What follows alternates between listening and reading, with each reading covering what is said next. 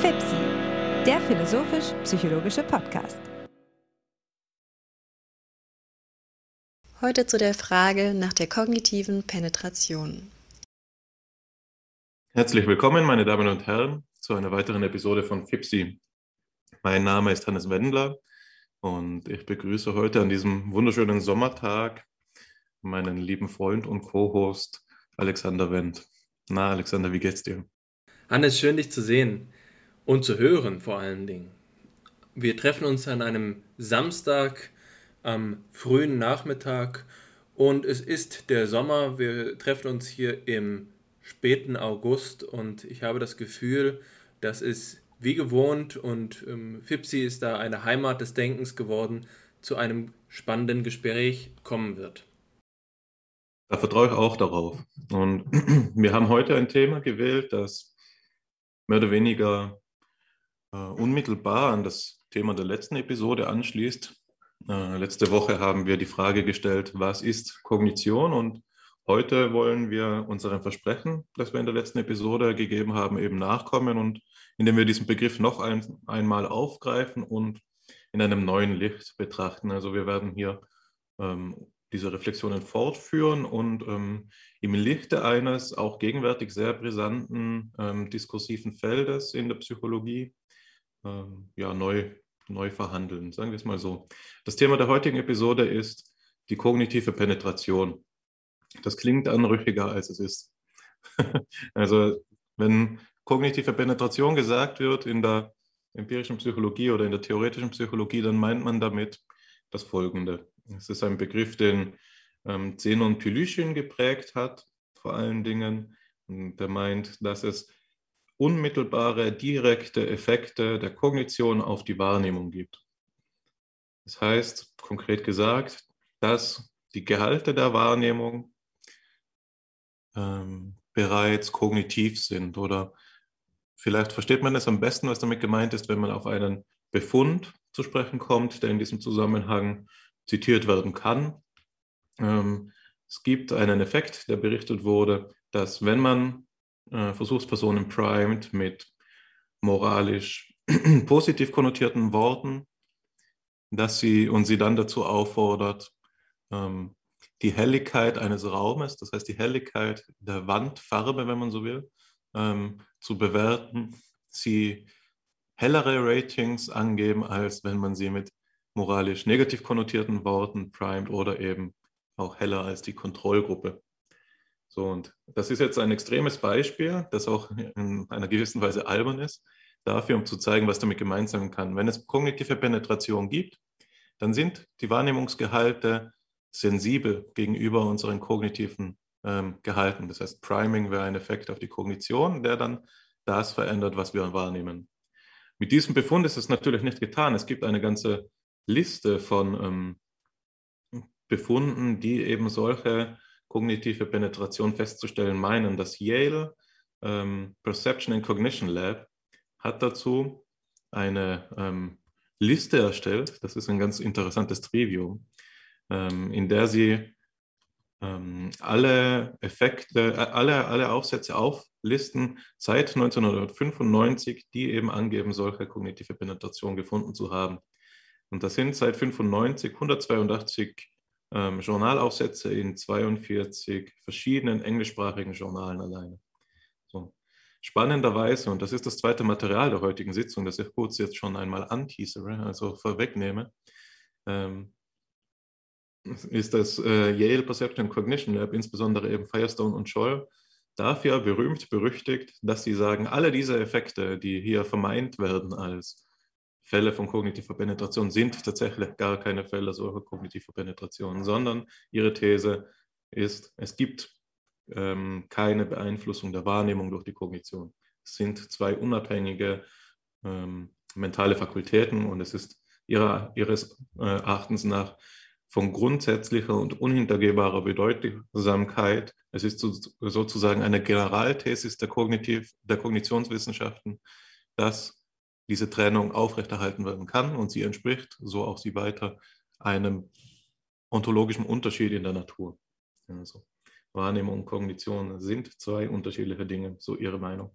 Und diejenigen Leute, Pylyschin ist übrigens auch jemand, der diese These vertritt, nicht gleich stark, also von der Präger des Begriffs der kognitiven Penetration.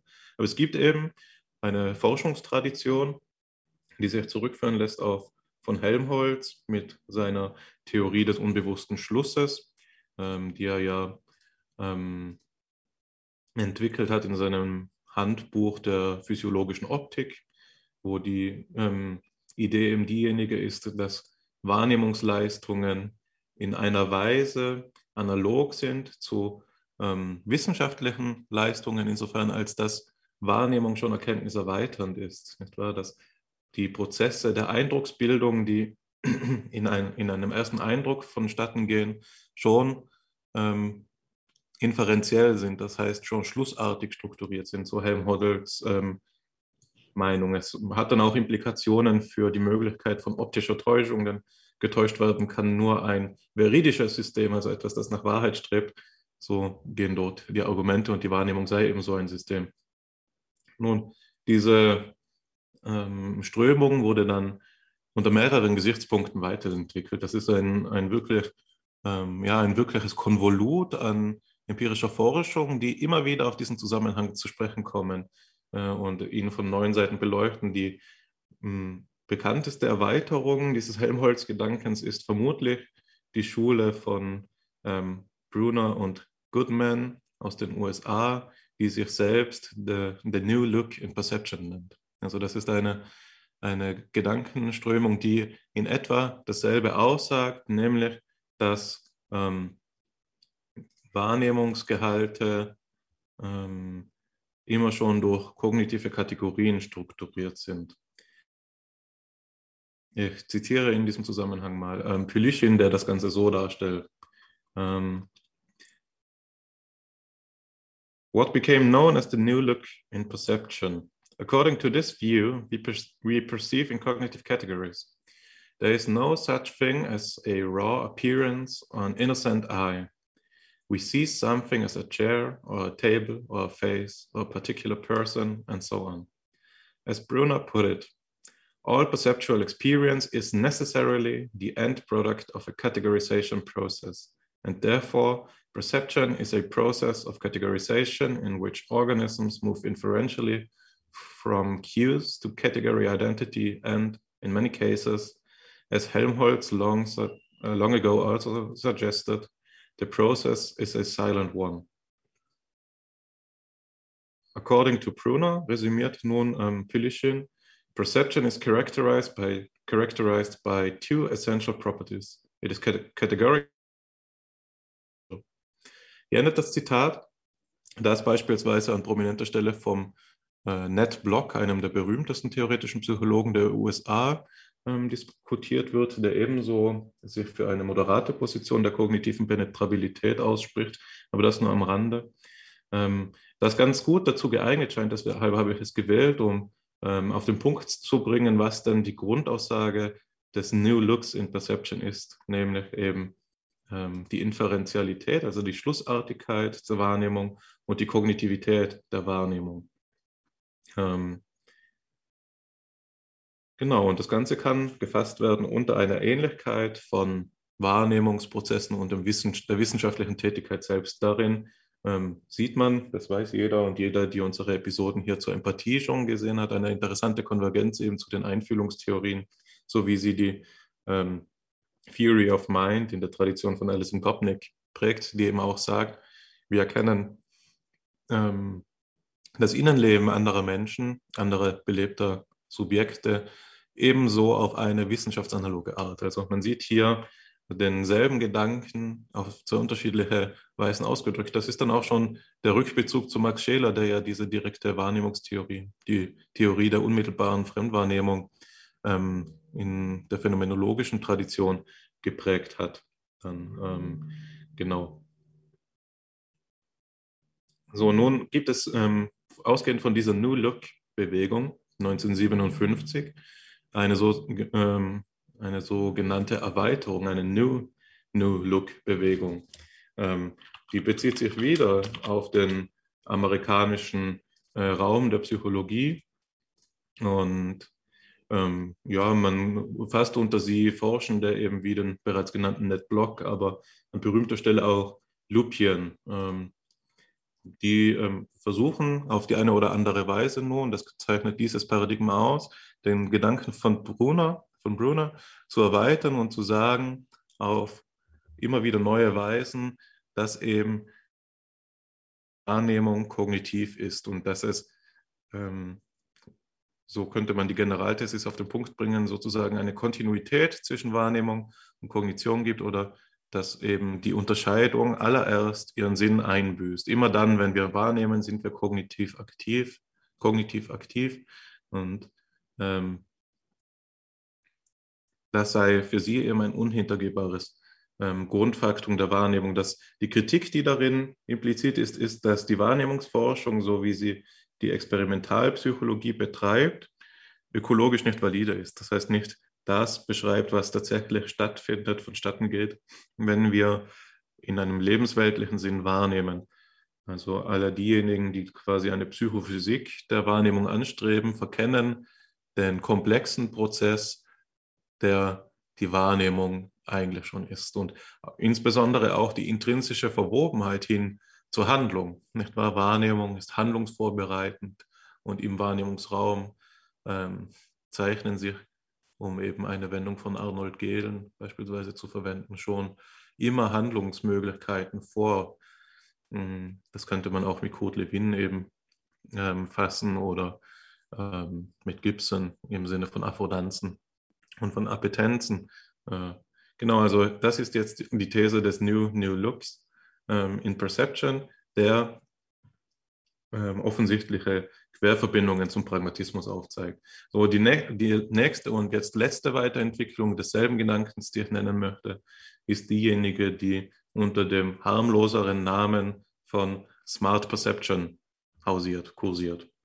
So findet sie sich beispielsweise in den Arbeiten von Sean Gallagher, dem Phänomenologen, der die Phänomenologie naturalisieren möchte, wieder. Und so wird sie etwa von Hanne de Jäger, also einer ehemaligen Heidelberger Professorin, aufgegriffen. Und sie, Smart Perception wird dabei kontrastiert mit der sogenannten Pure Perception.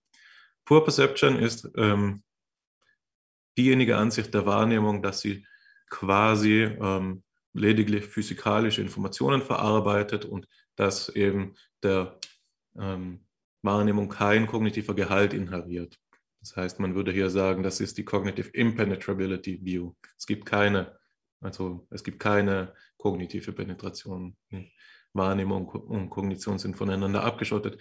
Demgegenüber steht die Smart Perception View, die kluge Wahrnehmung, die auch manchmal Rich Perception genannt wird. Ähm, Pure Perception wird auch manchmal Dump Perception genannt, ist aber eher etwas polemisch. Jedenfalls sieht die Smart Perception View das Ganze so, dass dieser ähm, sparsame Wahrnehmungsbegriff nicht hinlangt und es erfordert, durch verschiedene Module eben angereichert zu werden.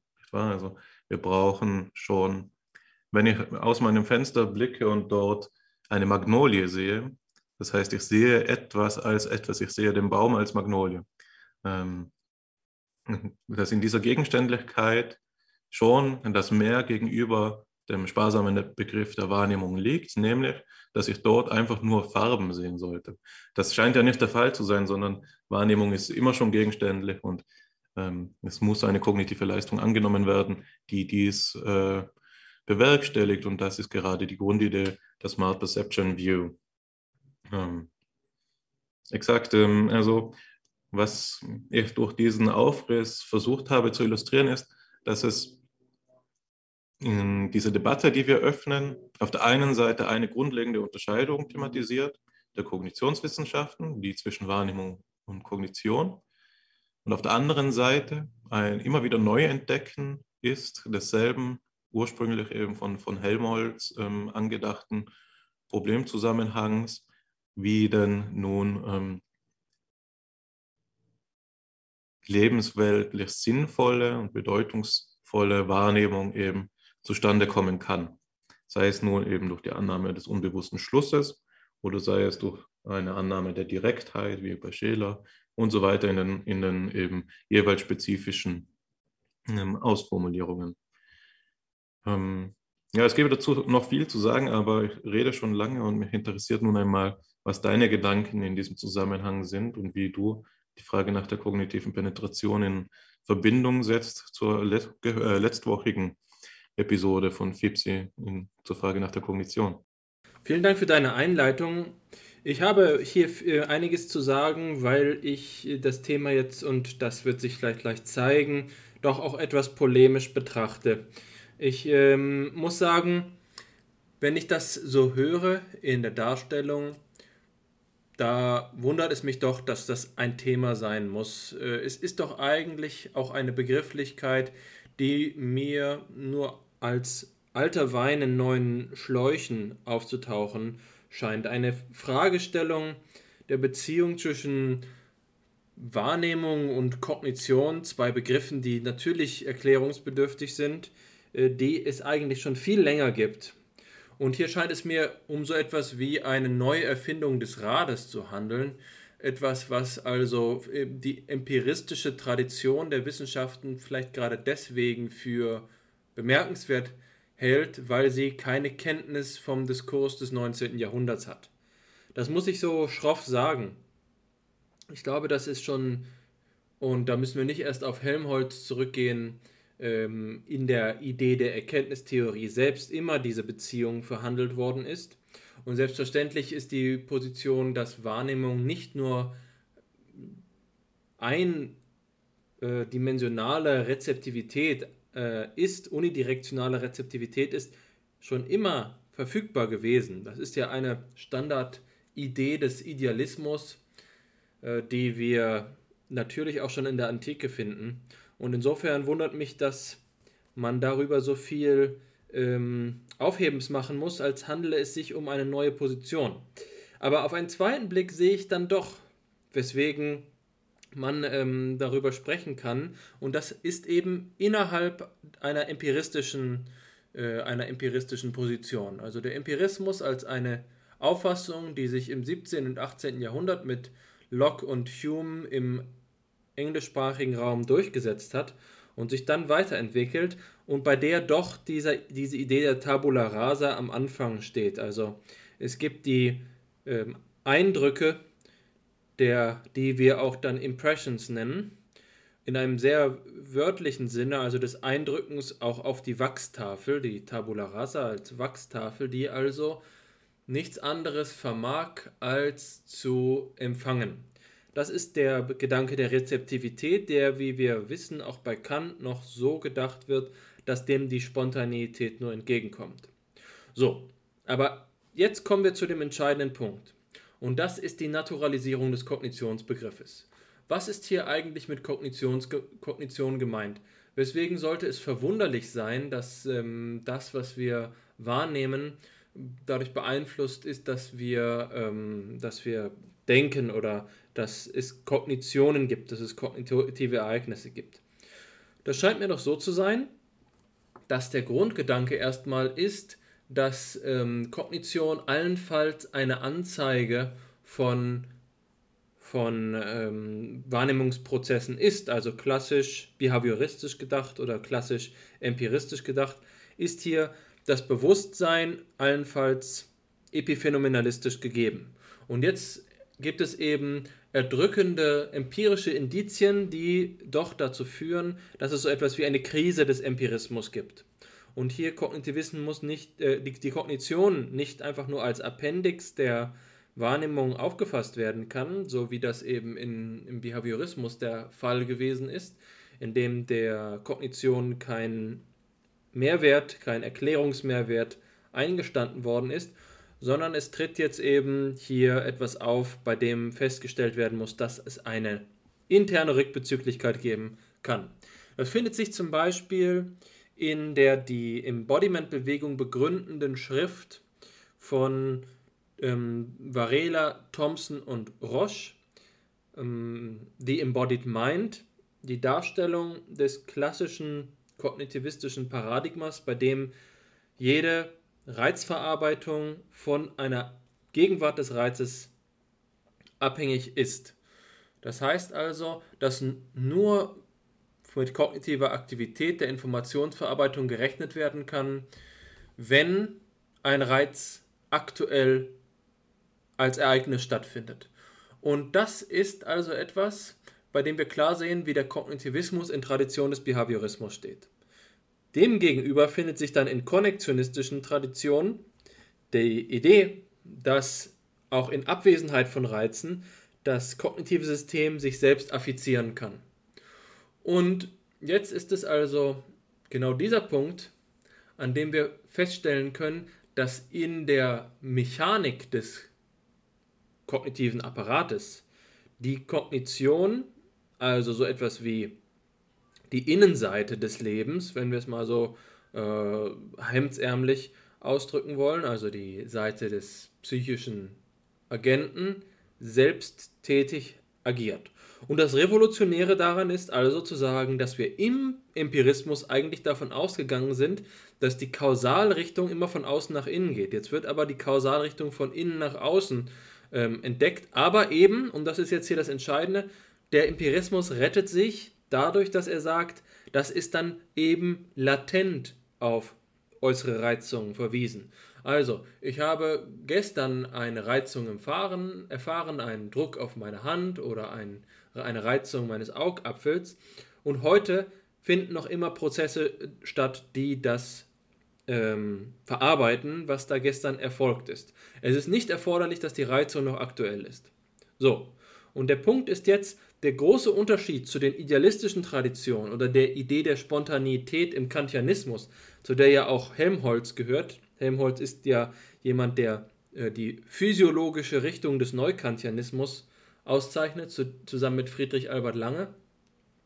Ist es so, dass hier das Konzept der, ähm, der Spontaneität naturalisiert wird. Der kognitive Prozess wird als ein Naturereignis aufgefasst, das also jetzt in, einem, in einer Latenzbeziehung steht zu, ähm, zum Reiz.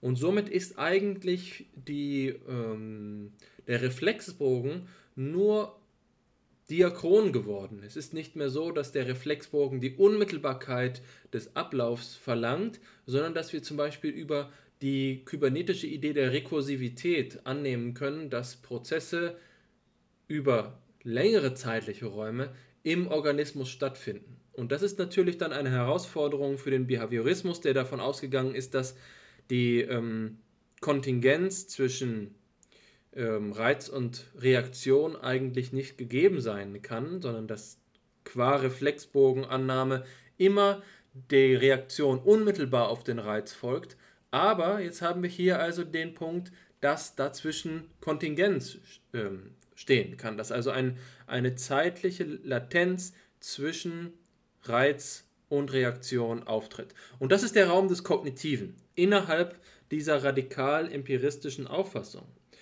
Dass dabei dann Bezug genommen wird auf andere Auffassungen wie die äh, neukantianische Auffassung von Helmholtz, ist etwas, was ich nur für eine Verwirrung halte, für, ein, für eine einseitige Auslegung. Wenn man sich auf Helmholtz einlassen würde, dann würde dabei, und das ist auch so, dass ähm, das für Scheler gilt, ähm, der, den du ja eben erwähnt hast, dass da dann die äh, Eigenheit von Kognition eben nicht eher in diesem Sinne, den wir in der letzten Sitzung besprochen haben, als eine Art von ähm, nat naturalisiertem Prozess von Kognition wäre, sondern dass hier die, ähm, die epistemologische und unter Umständen auch ontologische Eigenheit der, äh, der Erkenntnisprozesse anerkannt wird.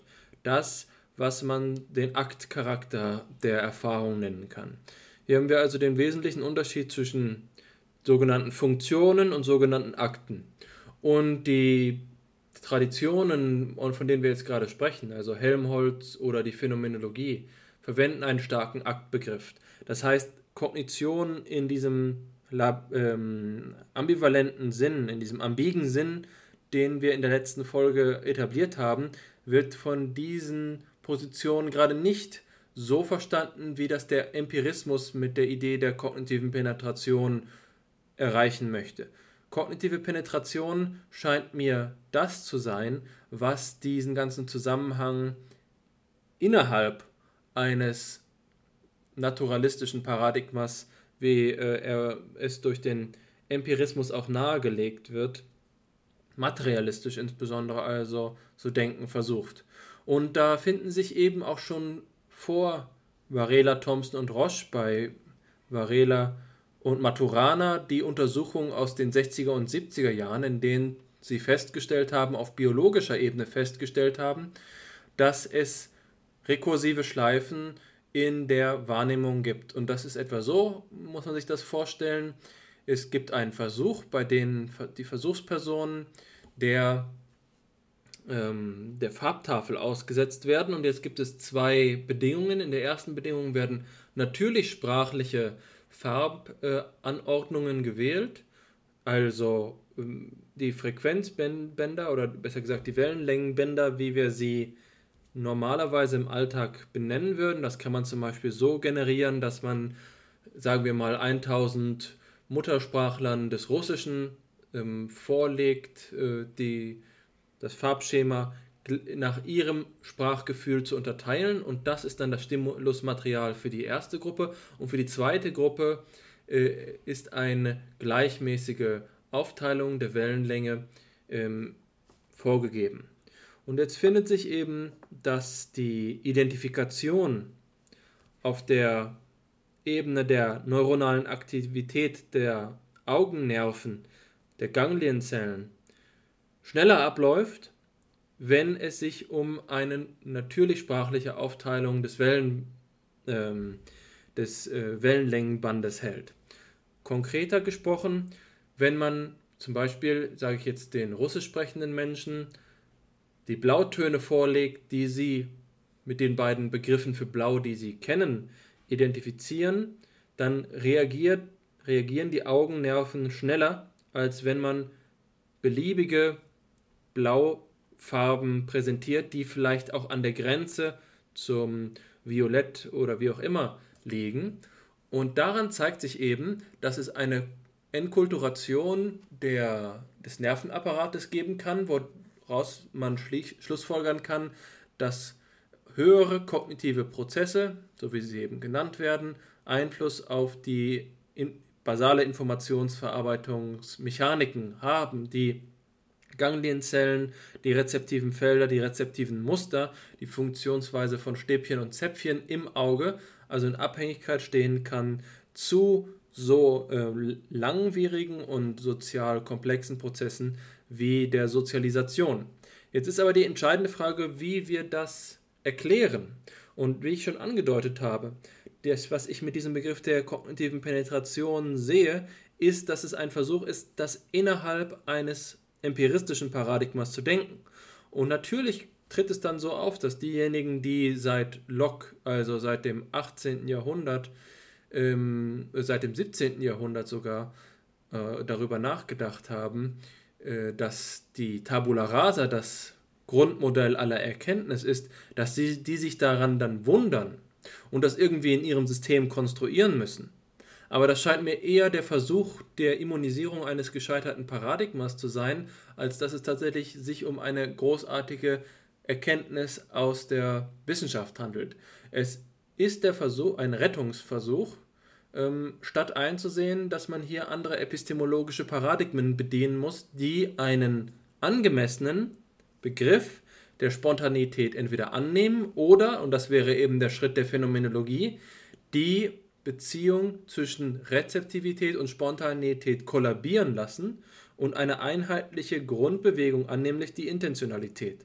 Intentionalität ist nicht die Idee, dass Kognition als ein nat natürlicher Prozess, der in Abhängigkeit von Reizmustern steht und ausgebildet worden ist, ähm, die Wahrnehmung einfach im, innerhalb dieses einheitlichen Systems von psychischen, innerpsychischen, meist eben dann auf Substraten, auf materiellen Substraten basierenden Mechanismen ausrichtet, modifiziert, sondern Intentionalität ist die Verhandlung der Bezugsrichtung um, zwischen der Gegebenheit von Erfahrung und dem Erfahrenwerden von Erfahrung. Also die Beziehung, die es allererst erlaubt, so etwas wie Rezeption eines Subjektes zu artikulieren.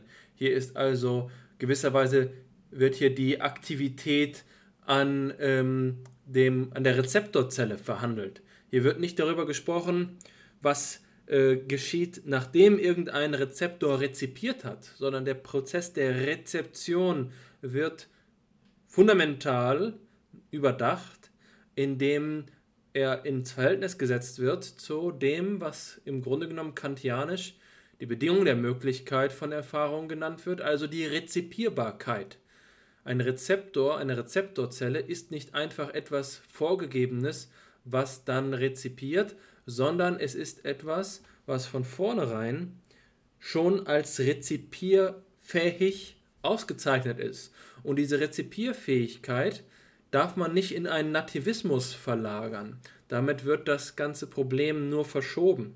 Man muss epistemologisch weitergehen und, ähm, und äh, die epistemologische Angelegenheit ernst nehmen, indem man die Konstitutionsbedingungen von Subjekt und Objekt hinterfragt. Und ich glaube, dass dieser Begriff der kognitiven Penetration nur eine halbherzige Lösung davon ist, äh, die im, Ende, im Endeffekt etwas aufwärmt, was aus anderen epistemischen, epistemologischen Paradigmen schon viel klarer gesehen worden ist, als es im Empirismus der Fall ist.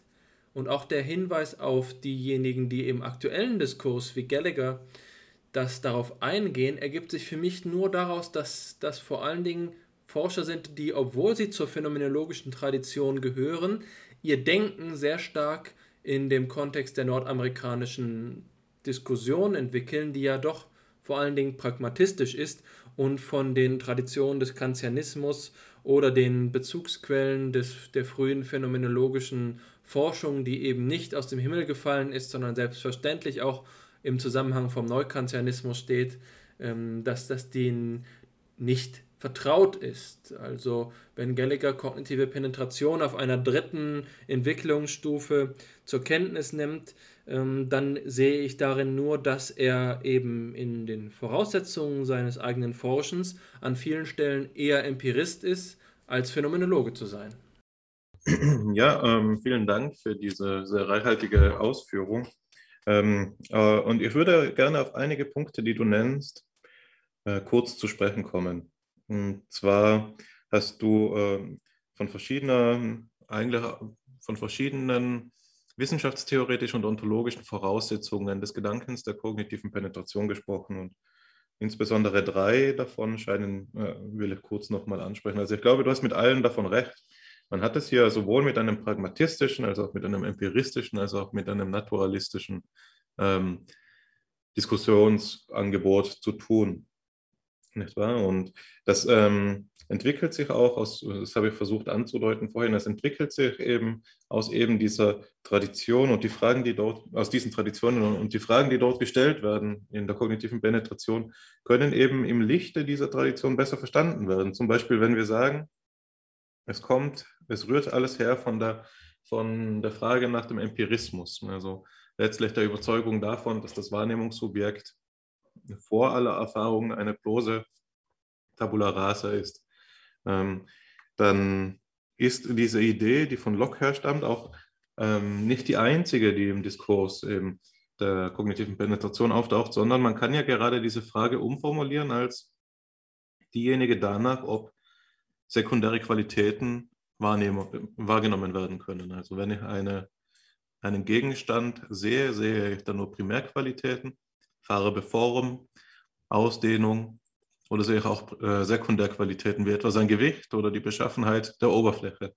Nicht wahr? Und eben je nachdem, wie man die Frage nach der kognitiven Penetration beantwortet, wenn man sie bejaht, es ist möglich, dass äh, kognitive Penetration ist möglich, sagt man eben, ja, sekundäre Qualitäten sind wahrnehmbar. Wenn man sie verneint, verneint man auch das und ähm, bekommt schlussendlich einen engeren Wahrnehmungsbegriff, nicht wahr? Also das ist eben auch eine der Thesen, die man bei Pilischin oder bei Firestone und Scholl, von denen ich gesprochen habe, finden, finden kann, nämlich dass es nicht nur eine funktionale Unabhängigkeit von Wahrnehmung und ähm, von Kognition gibt, sondern auch eben darin drückt sich der äh, Naturalismus dieses Denkens aus, dass es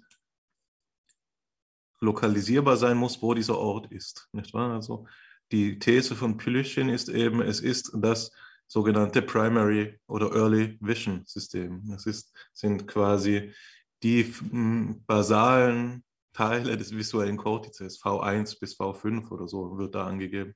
Dort, wo eben Bewegung, Kontrast und so weiter verarbeitet wird, dort ist der Bereich, in dem die Kognition ähm, ja keine Wirkmächtigkeit mehr hat, nur noch vermittelt auf die Ergebnisse, auf die Outputs, könnte man sagen, dieses Systems eben zugreifen kann.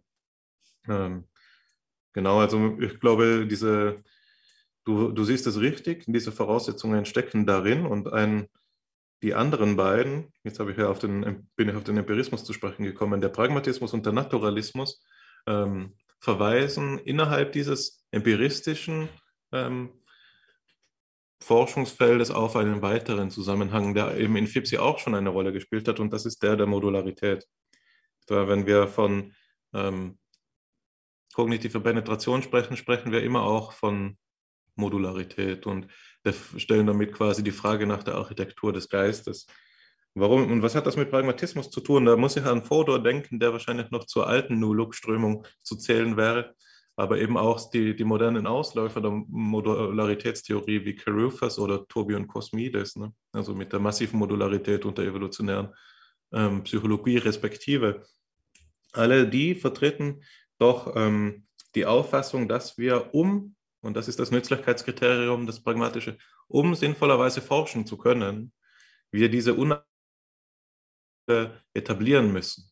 Und Modularität anzunehmen in, im engeren Sinn bedeutet immer auch, das ist ja eines von Foders ähm, neuen Kriterien für modulare Systeme, die informationale Verkapselung anzunehmen und damit eine zumindest schwache Form der kognitiven Undurchdringbarkeit anzunehmen.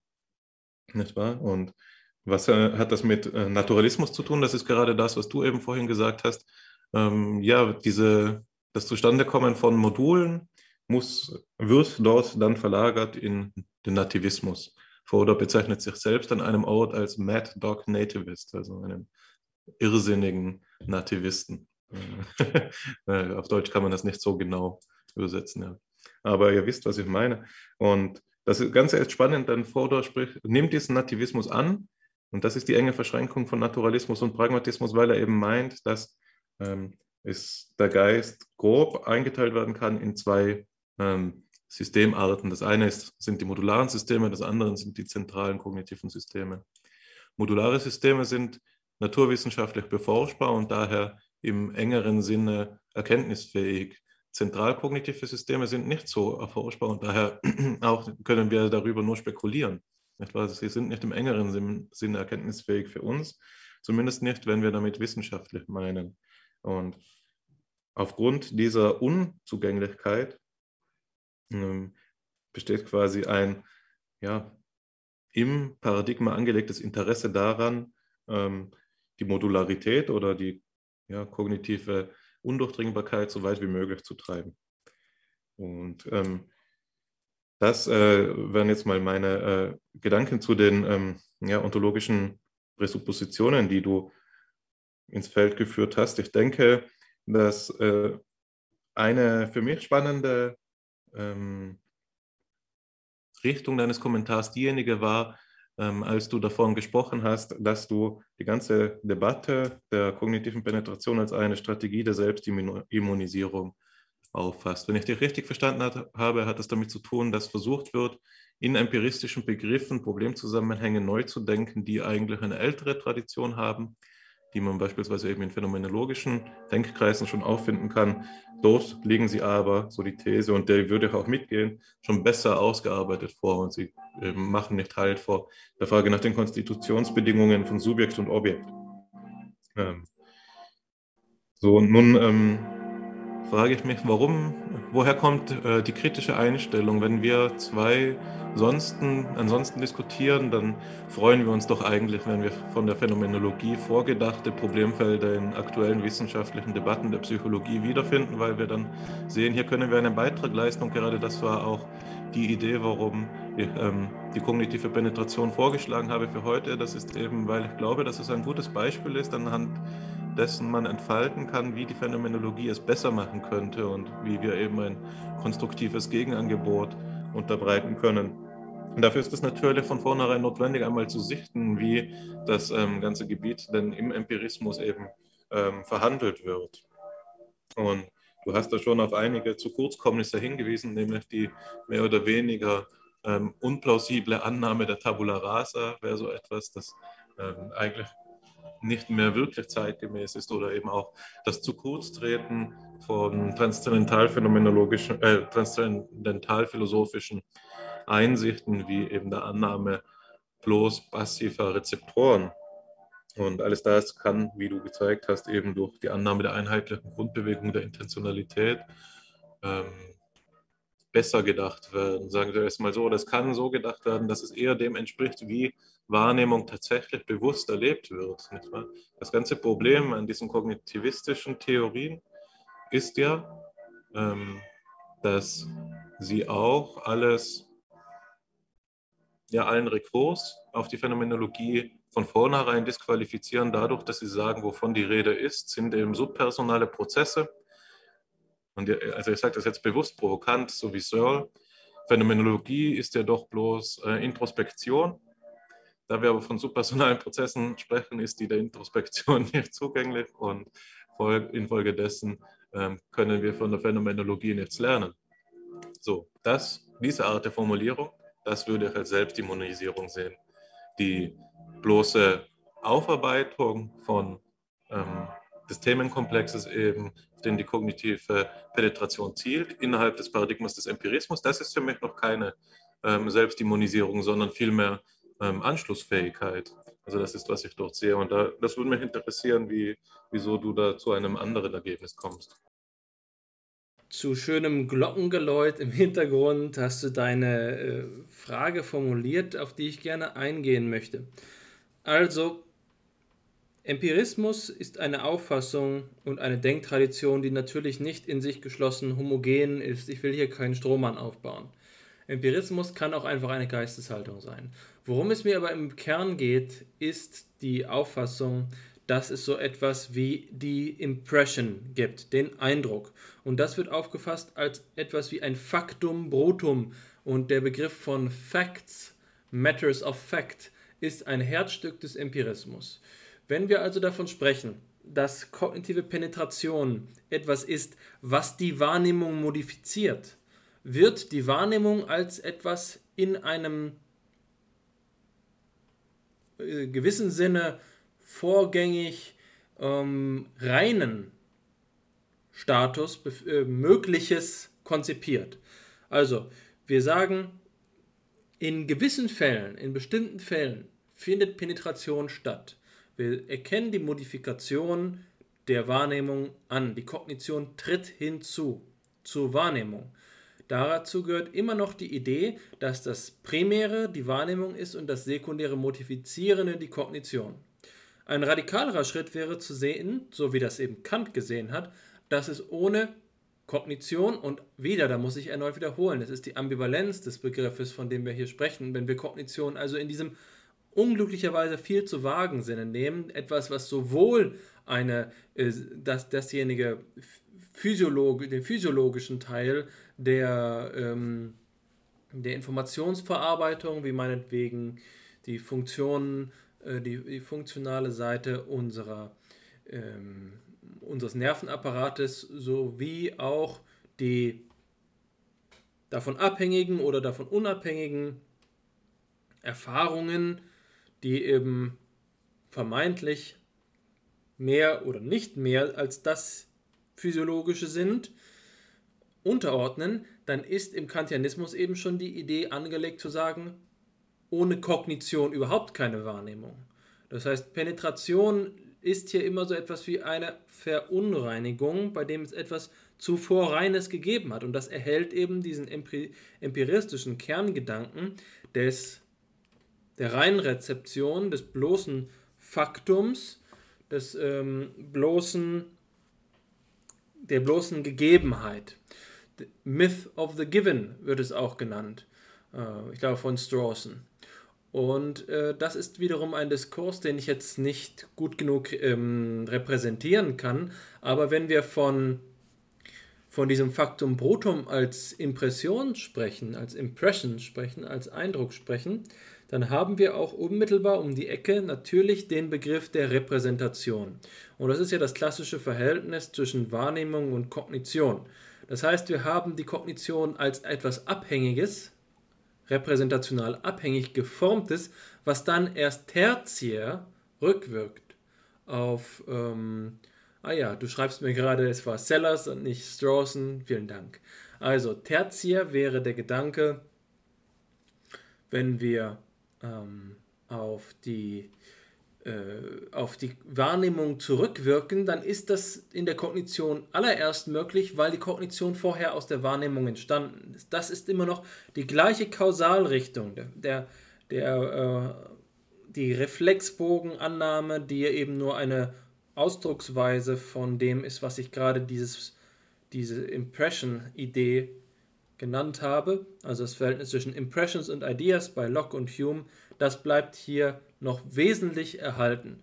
Und das zu immunisieren bedeutet also folgendes, ganz kritisch, real, äh, kritisch realistisch gedacht, äh, kritisch rationalistisch gedacht.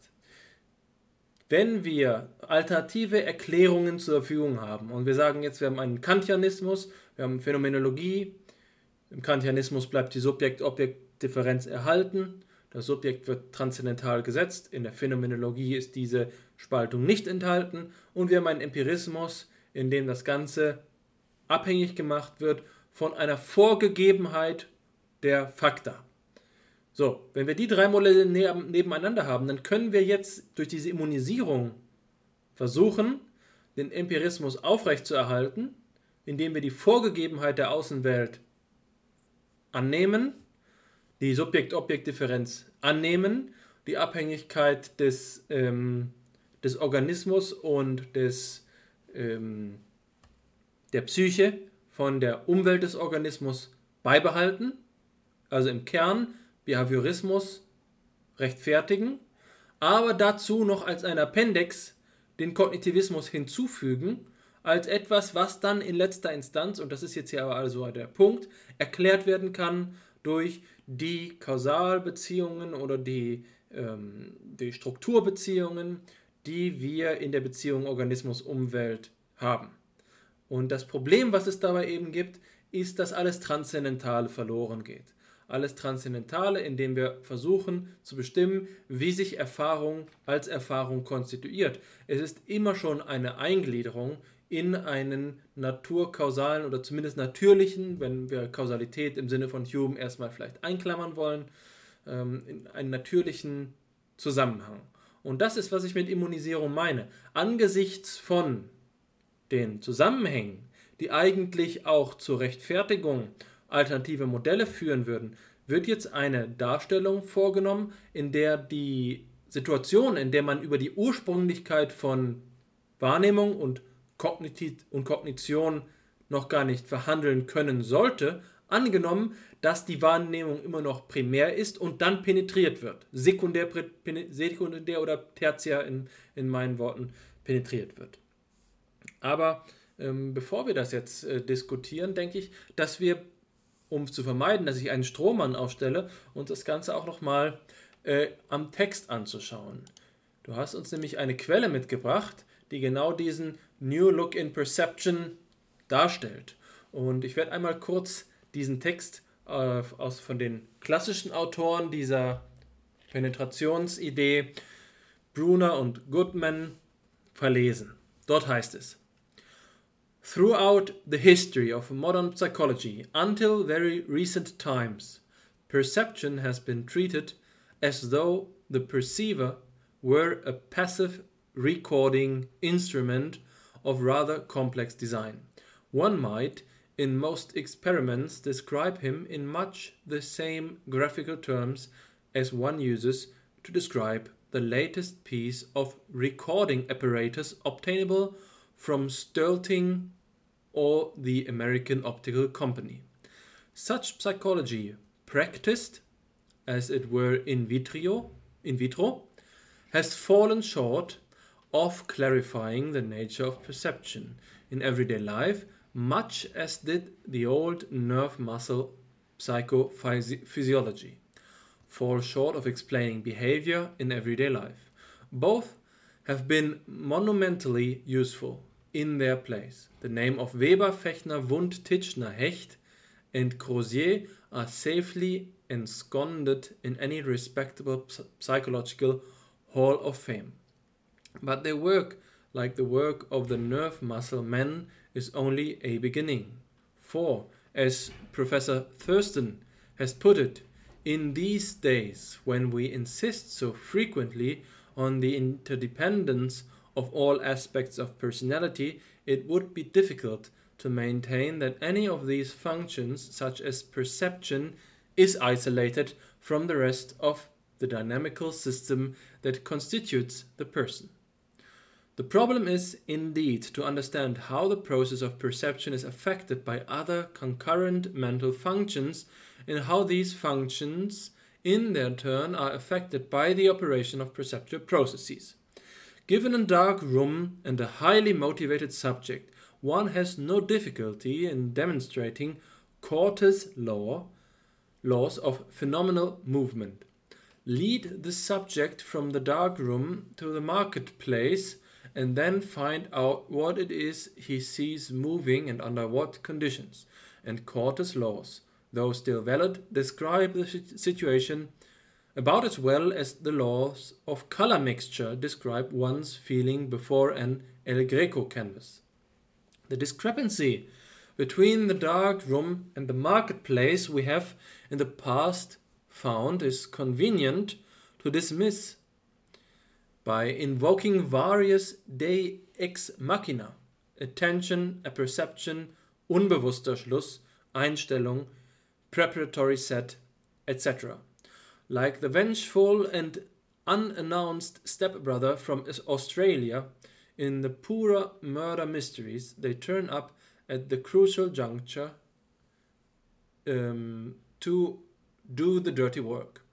Though such constructs are useful, perception itself must remain the primary focus. To shift attention away from it by invoking poorly understood intervening variables does little service. What we must study before invoking such variables are the variations perception itself undergoes when one is hungry, in love, in pain, or solving a problem. These variations are as much a part of the psychology of Perception as Cortis Laws. Ich glaube, es hilft, wenn ich hier direkt auf den ersten Blick zu den historischen Verweisen äh, Stellung nehme. Zunächst Adolf Cortis Gesetze handeln also von Scheinwahrnehmungen, bei denen eigentlich statische Objekte, die im Stroboskop präsentiert werden, vermeintlich als Bewegung dastehen, also Gestaltpsychologie. Gestaltpsychologie, bei der ähm, sich Bewegungen, Bewegungswahrnehmungen ergeben, wo ähm, eigentlich dem Material nach keine zu erwarten wären. Und das, diese Formulierung ist sehr wichtig, denn äh, was Bewegung eigentlich ist, ist ja jetzt hier gerade im Angesicht von dem, was wir Kinematografie nennen, also äh, Videos und Film und so fort, noch zu verhandeln.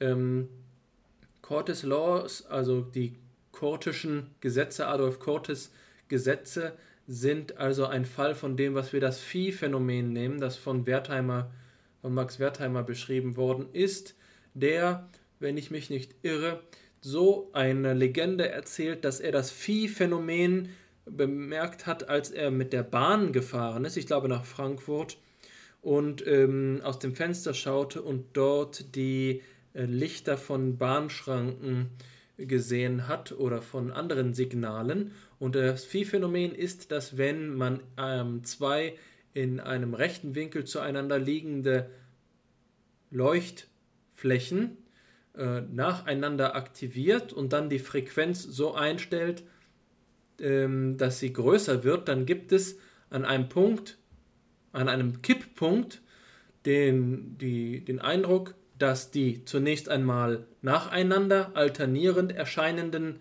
Flächen plötzlich als eine wischende Bewegung hin und her erscheinen. Und wenn die Frequenz dann weiter erhöht wird, die Frequenz des abwechselnden Aufleuchtens dieser beiden im rechten Winkel zueinander liegenden Flächen, dann ähm, erscheinen sie als dauerhaft leuchtend. Das heißt, es gibt einen äh, sensiblen Bereich von einer Frequenz, in dem hier eine Bewegung wahrgenommen wird anhand von zwei entweder alternierenden oder statischen ähm, Flächen. Wir haben es hier also mit Gestaltpsychologie zu tun, wenn von den Cortischen ähm, Gesetzen die Rede ist. Wenn die Rede hier von ähm, Thurstone die Rede ist, dann reden wir von einem wichtigen Vordenker des Konnektionismus. Thurston ist also jemand, der davon ausgegangen ist, dass wir neuronale Aktivitätsmuster durch die Verschränkung verschiedener Netzwerkebenen ähm, verstehen können. Das ist das, was wir heutzutage also sozusagen ein Vordenker von dem, was wir heute neuronale Netzwerke nennen und dasjenige, was auch das Modell gibt und in dem Zusammenhang steht von dem, was wir heutzutage Machine Learning nennen. Es ist eine der Positionen, die dadurch, dass, und das ist der, das Verhältnis zur letzten Folge von FIPSI, ähm, das ist also eine der Positionen, die nicht eine serielle Verarbeitung der Informationen im kognitiven System annehmen, sondern eine parallele äh, Verarbeitung. Und das ist eine der wesentlichen Alternativpositionen zum Kognitivismus, zumindest wenn man der vorhin erwähnten Darstellung von ähm, Varela, vom, äh, Thompson und Roche folgt. Jetzt will ich noch eine Anmerkung machen. Hier werden Weber, Fechner, Wund, Titschner, Hecht und Crozier nacheinander aufgezählt. Und das zeigt schon, dass die Autoren eine klar ähm, amerikanisch geprägte Form der Psychologiegeschichte kennen. Sie denken, dass man Titschner auf Wund zurückführen kann und Wund auf Fechner und Weber. Das ist aber keine Kontinuität. Titchener ist jemand, der als Wegbereiter der nordamerikanischen äh, Psychologie in Beziehung zu William James und anderen, auch zu Herbert Spencer, äh, in die Vereinigten Staaten gekommen ist, nachdem er bei Wundt gelernt hat. Aber Titchener hat Wundt auf eine ganz entscheidende Weise anders interpretiert und einen Vulgärwund äh, propagiert, der eben Elementarist gewesen ist, der Funktionalist gewesen ist und der anders als der echte Wund, den man ganz anders interpretieren kann, und da würde ich eben nochmal darauf hinweisen, was ich glaube ich schon einmal gesagt habe, äh, als wir uns mit äh, Florian Arnold unterhalten haben, dass es einen anderen Wund gibt. Und das würde ich eben auch mit äh, Leuten der gegenwärtigen Psychologie-Geschichtsschreibung wie ähm, Jochen Fahrenberg oder eben dem oft erwähnten Karl Friedrich Graumann, daran würde ich festhalten, dass es nicht so leicht fallen sollte, hier Titschner mit Wund zusammenzubringen. Aber es machen sich die Autoren eben etwas leichter und erzeugen hier jetzt Bezüge, bei denen sie sagen, die Gestaltpsychologen haben das Ganze zu stark in der Wahrnehmung passivistisch betrachtet und die aktive Seite vernachlässigt. Wobei man sagen könnte, dass diese aktive Seite gerade eben auch von einer anderen Schule des, ähm, des europäischen Denkens abgedeckt werden würde, nämlich von der Grazer Schule, die verhängnisvollerweise im amerikanischen Diskurs allzu oft über die Gestaltpsychologie integriert wird. Man sagt also, die Grazer Schule sei ein Teil der Gestaltpsychologie. Das ist aber ein wesentlicher Unterschied. Die Gestalt, der Gestaltbegriff kommt zwar aus der Grazer Schule, und man findet auch immer wieder zum Beispiel von Vittorio Benussi, einem der wichtigen äh, Leute aus der Grazer Schule, Veröffentlichungen in den Zeitschriften der Berliner Schule, also der Gestaltpsychologie, aber die Grazer Schule hat einen ganz anderen Ansatz, weil sie einen Unterschied annimmt zwischen den elementaren Impressions, den Inferiora, den, dem Factum Brutum und dem darüber geordneten aktiven Teil, den Superiora, die tatsächlich eben auch reguliert werden.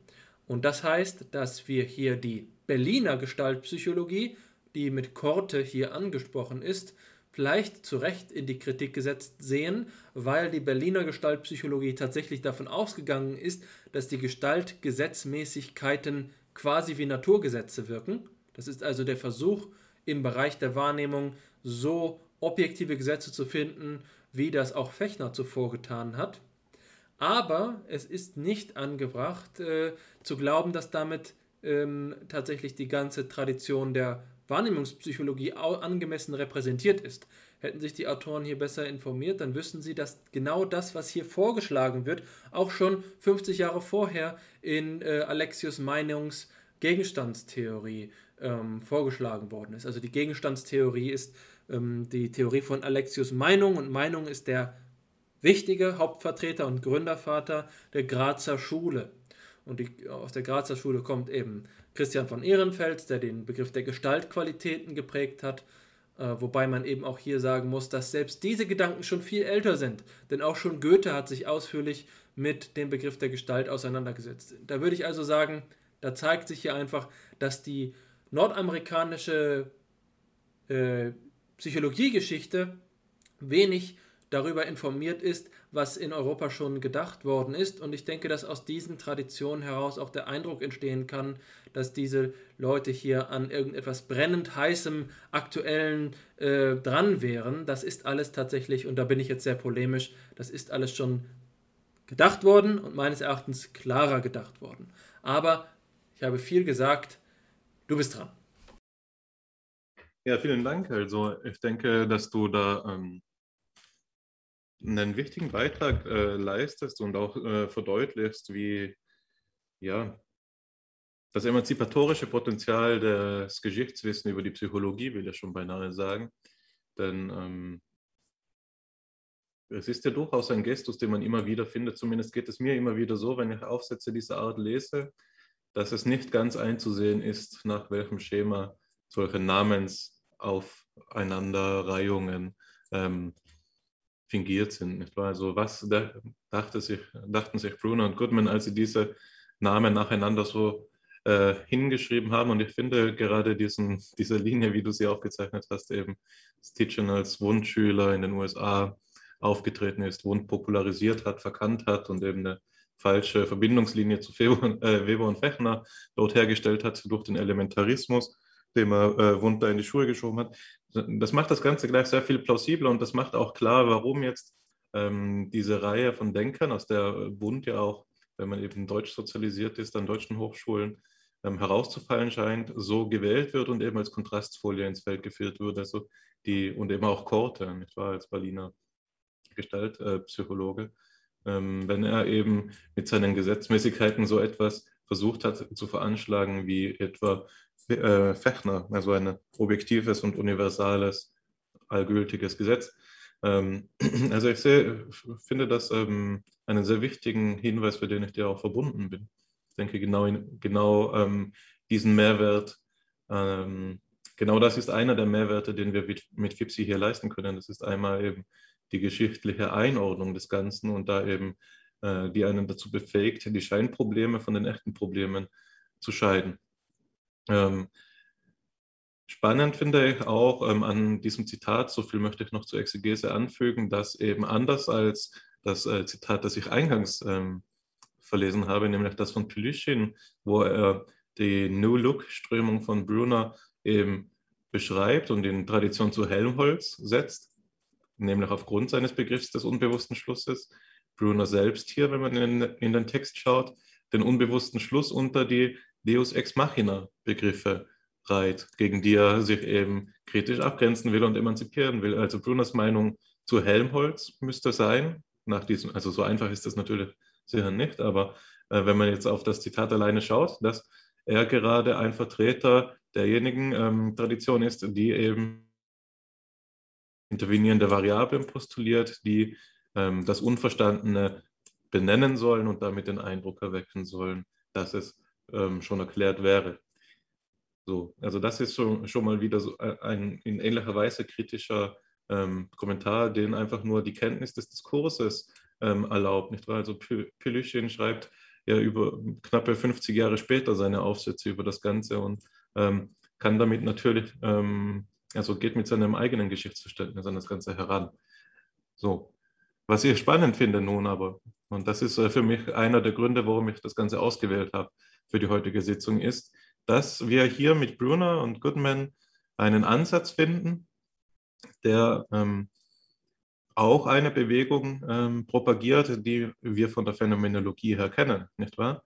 Wenn hier gesagt wird, um, ähm, what we must study before invoking such variables um, as the variations, um, Verzeihung nochmal, what we must study before invoking such variables are the variations perception itself undergoes when one is hungry, in love, in pain or solving a problem.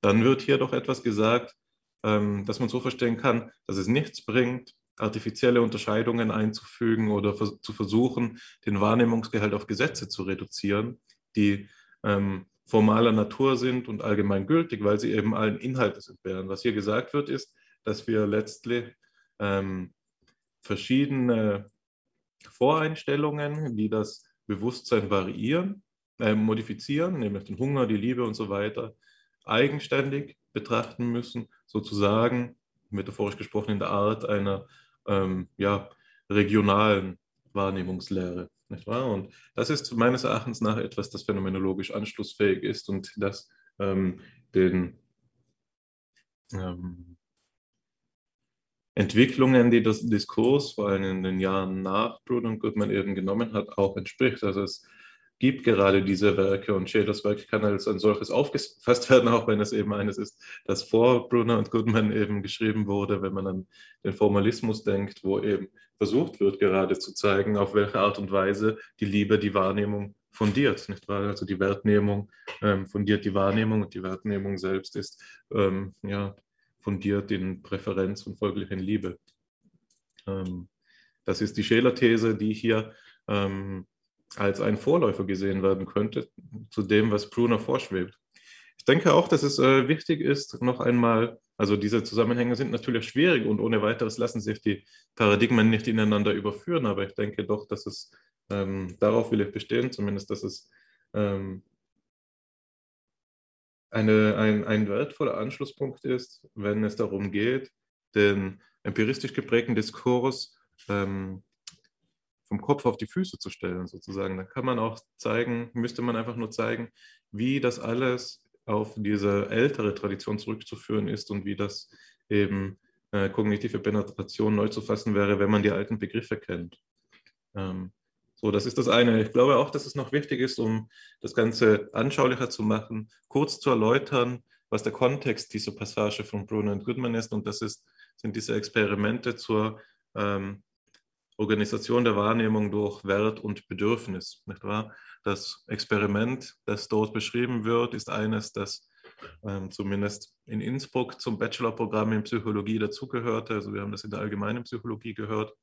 Das sind die Experimente, in denen Versuchspersonen von ähm, verschiedenen Stimuli präsentiert wurden. Einmal eben Metallmünzen und einmal Kartonmünzen, die sich eben ähm, dem Eindruck nach ähnelten, aber eben durch die Beschaffenheit sich unterschieden. Und dann wurde eben festgestellt, dass in Abhängigkeit des sozioökonomischen Status der Versuchspersonen ähm, die Metallmünzen als unverhältnismäßig größer wahrgenommen wurden.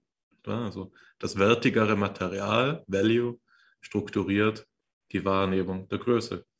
Und das wäre sozusagen, was interpretiert wurde in dieser Strömung nun als etwas von ein, ein Effekt der kognitiven Penetration, in der Art, dass sekundäre Qualitäten, Beschaffenheit Einfluss haben können auf Primärqualitäten, Form, jetzt in diesem Fall Größe. Ähm, Genau, und die Idee, die da ähm, nahegelegt wird, ist die, die eben auch mit First Dawn ähm, zitiert wird, nämlich dass die Persönlichkeit im weitesten Sinne, aber eben auch die verschiedenen Fakultäten der Psyche allesamt miteinander ähm, wechselseitig verwoben sind und aufeinander einwirken. Ich denke auch, dass, wie du ja jetzt schon vorher argumentiert hast, und darauf wollte ich auch zu sprechen kommen noch, nämlich dass die Idee, die dadurch nahegelegt wird, dass von kognitiver Penetration gesprochen wird, hier noch nicht präsent ist, nicht wahr? Also der, der Begriff der kognitiven Penetration ist ein neuerer. Also der stammt meines Wissens nach eben von Pilyschen. Hm. Was man hier sagen könnte, und das war ja, äh, nee, andersrum, was ähm, hier also noch nicht unterstellt werden kann ohne weiteres, ist, dass eben das Problem vorliegt, das du dadurch benannt hast, dass wenn wir von kognitiver Penetration sprechen, die Wahrnehmung als das möglicherweise eigentliche dargestellt wird, als etwas, das auch ohne Kognition sein könnte und die Kognition als das nachträgliche, kontingente, bloß hinzukommende quasi ins Feld geführt wird. Das wäre hier, glaube ich, ähm, zumindest noch aufgrund der Begriffswahl nicht zulässig, auch wenn ich gar nicht sagen will, dass es keinen Platz hat. Aber ähm, und es ist auch klar, dass die naturalistisch-empiristischen Traditionen dieses Bild der ähm, kognitiven Penetration deshalb reizvoll finden, weil sie eben, wie du auch schon angedeutet hast, es erlauben, Sparsamkeitsgedanken ins Feld zu führen. Wenn man ähm, Wahrnehmung als das primitive, als die primitive Fakultät annimmt, dann ähm, ist das eine sparsamere Theorie und eine Wahrnehmungspsychologie, die ohne Begriff der Kognition auskommen kann, aber alle in Frage stellenden Phänomene gleich gut erklärt wäre nach dem Sparsamkeitsprinzip die zu bevorzugende Wahrnehmungspsychologie. Das ist ja auch klar. Aber ich denke, dass der Begriff, der hier für, für diesen Zusammenhang der Bruner und Goodman anspricht, noch ähm, angemessener ist, ist der von Top-Down-Effekten, nicht wahr? Also dass es sozusagen eine Strukturierung der psychischen Fakultäten gibt nach den Kriterien von höher sein und niedriger sein. Die kann man qualifizieren, wie man möchte. Sagen wir, höhere sind entweder komplexere oder qualitativ anspruchsvollere oder dem Bewusst der Bewusstheit nähere, nicht wahr? Und niedrigere eben das jeweilige Gegenteil. Und dann könnte man hier sagen, was veranschlagt wird, ist, dass ähm, Value und Need ähm, hohe psychische Funktionen sind, Fakultäten sind und die Wahrnehmung eine niedere, die höheren auf die niederen einen sogenannten Top-Down-Einfluss ausüben. Damit wird sich dann gewendet gegenüber dieser Idee, dass eben Simple Impressions möglich sind, wie du gesagt hast. Das ist so etwas Gelbe wie ein Faktum Brutum, sondern das, und jetzt im empirischen Vokabular, dass die Ideen Rückeinflüsse ausüben auf die ähm, Impressions, was letztlich nichts anderes ist als das, was du mit Varela und Maturanas ähm, Nachweis der Rekursion in ähm, den Wahrnehmungsprozessen bis hin eben in die Basalganglien ähm, nachgewiesen hast. Genau, also das wären meine Kommentare zu diesem ganzen Problemzusammenhang. Ich denke, dass es für den weiteren Verlauf der Diskussion ähm, zuträglich wäre, wenn wir schon einmal, ähm, oder das würde mich interessieren, wenn du ähm, eine Idee dafür hast, wie man das Ganze jetzt ähm, phänomenologisch verstärken könnte und ein Gegenangebot machen könnte, dass eben diese Phänomene, von denen hier die Rede ist, beispielsweise dieses Experiment der Strukturierung der Wahrnehmung durch den Wert, ähm, reformulieren könnte, eben im Anbetracht der Kritik, die wir jetzt geleistet haben, weil wir als nächstes Material eine Kritik an dieser Idee diskutieren werden und es dann doch interessant wäre zu sehen, also den Vergleich eröffnen zu können, wie die phänomenologische Position im Verhältnis ähm, zu der Kritik sich ähm, bewähren könnte. Nun, ich denke, dass ähm, wir bereits viel Klarheit geschaffen haben, um hier jetzt uns eine Meinung zu bilden.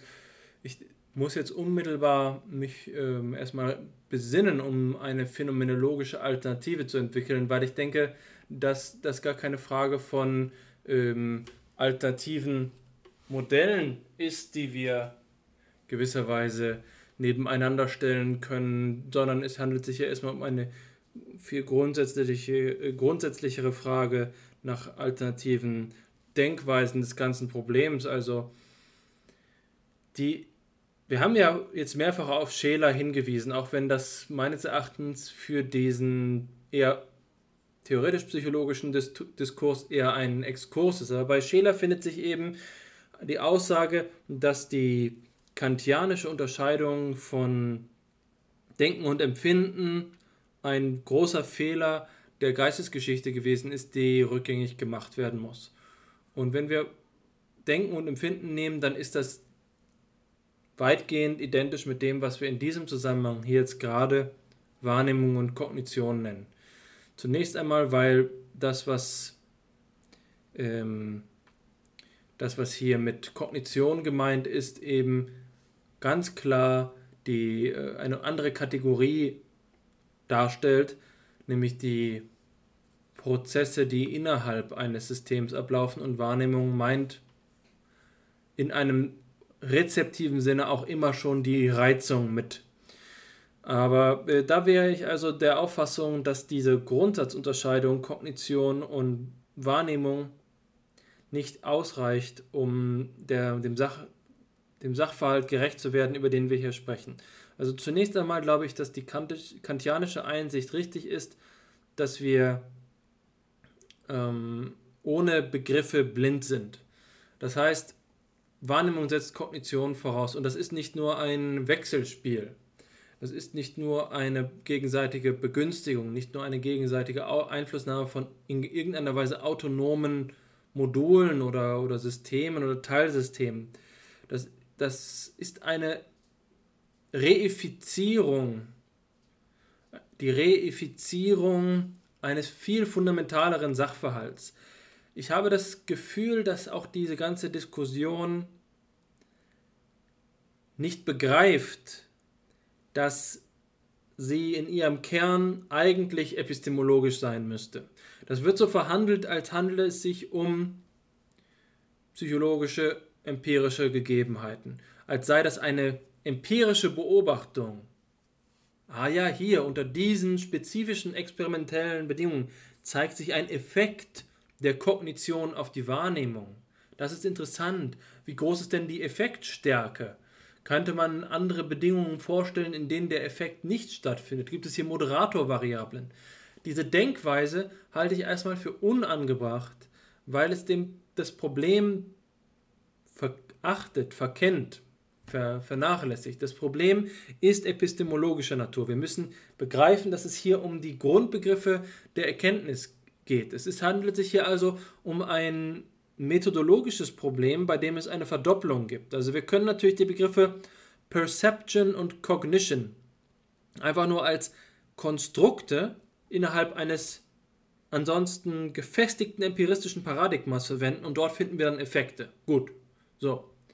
Aber das ist, da müssen wir begreifen, dass diese beiden Begriffe Cognition und Perception nicht mehr in einem vollwertigen Sinne Wahrnehmung und beispielsweise äh, Spontanität oder Denken oder wie auch immer meinen. Sie meinen einfach etwas, was in seiner Begrifflichkeit schon eingeschränkt ist, dadurch, dass wir uns auf diese epistemologischen Präsuppositionen einlassen. Deswegen glaube ich, dass wir, um aus diesem ganzen Ding auszubrechen, aus diesem ganzen Zusammenhang ausbrechen müssen, erst einmal ver verstehen müssen, weswegen hier die Begriffe Kognition und Wahrnehmung so verwendet werden. In diesem laxen Sinne, in diesem unverbindlichen Sinne, dass wir sie eigentlich nur als empirische Sachverhalte, gegebene Phänomene ähm, auffassen. Das ist, glaube ich, die Bedingung, um überhaupt ins Gespräch zu kommen. Solange die beteiligten Psychologinnen und Psychologen, die zu diesen Effekten forschen, nicht sehen, dass die Begriffe, über die sie da forschen, viel fundamentaler sind, als dass man sie als bloße Konstrukte aus einer statischen Perspektive aus, ähm, betrachten könnte, äh, gibt es hier keine Möglichkeit, in Dialog zu treten. Also Wahrnehmung heißt hier nicht Wahrnehmung, ist meine Aussage. Und Kognition heißt nicht das, was man gemeinhin unter Denken, Spontaneität ähm, oder eben Begrifflichkeit der, oder Geistigkeit versteht. Die, ähm, die, es ist so ungefähr wie dieses berühmte Gemälde Renaissance-Gemälde von dem Wissenschaftler, der hinter den ähm, hinter die Astralkuppel blicken muss.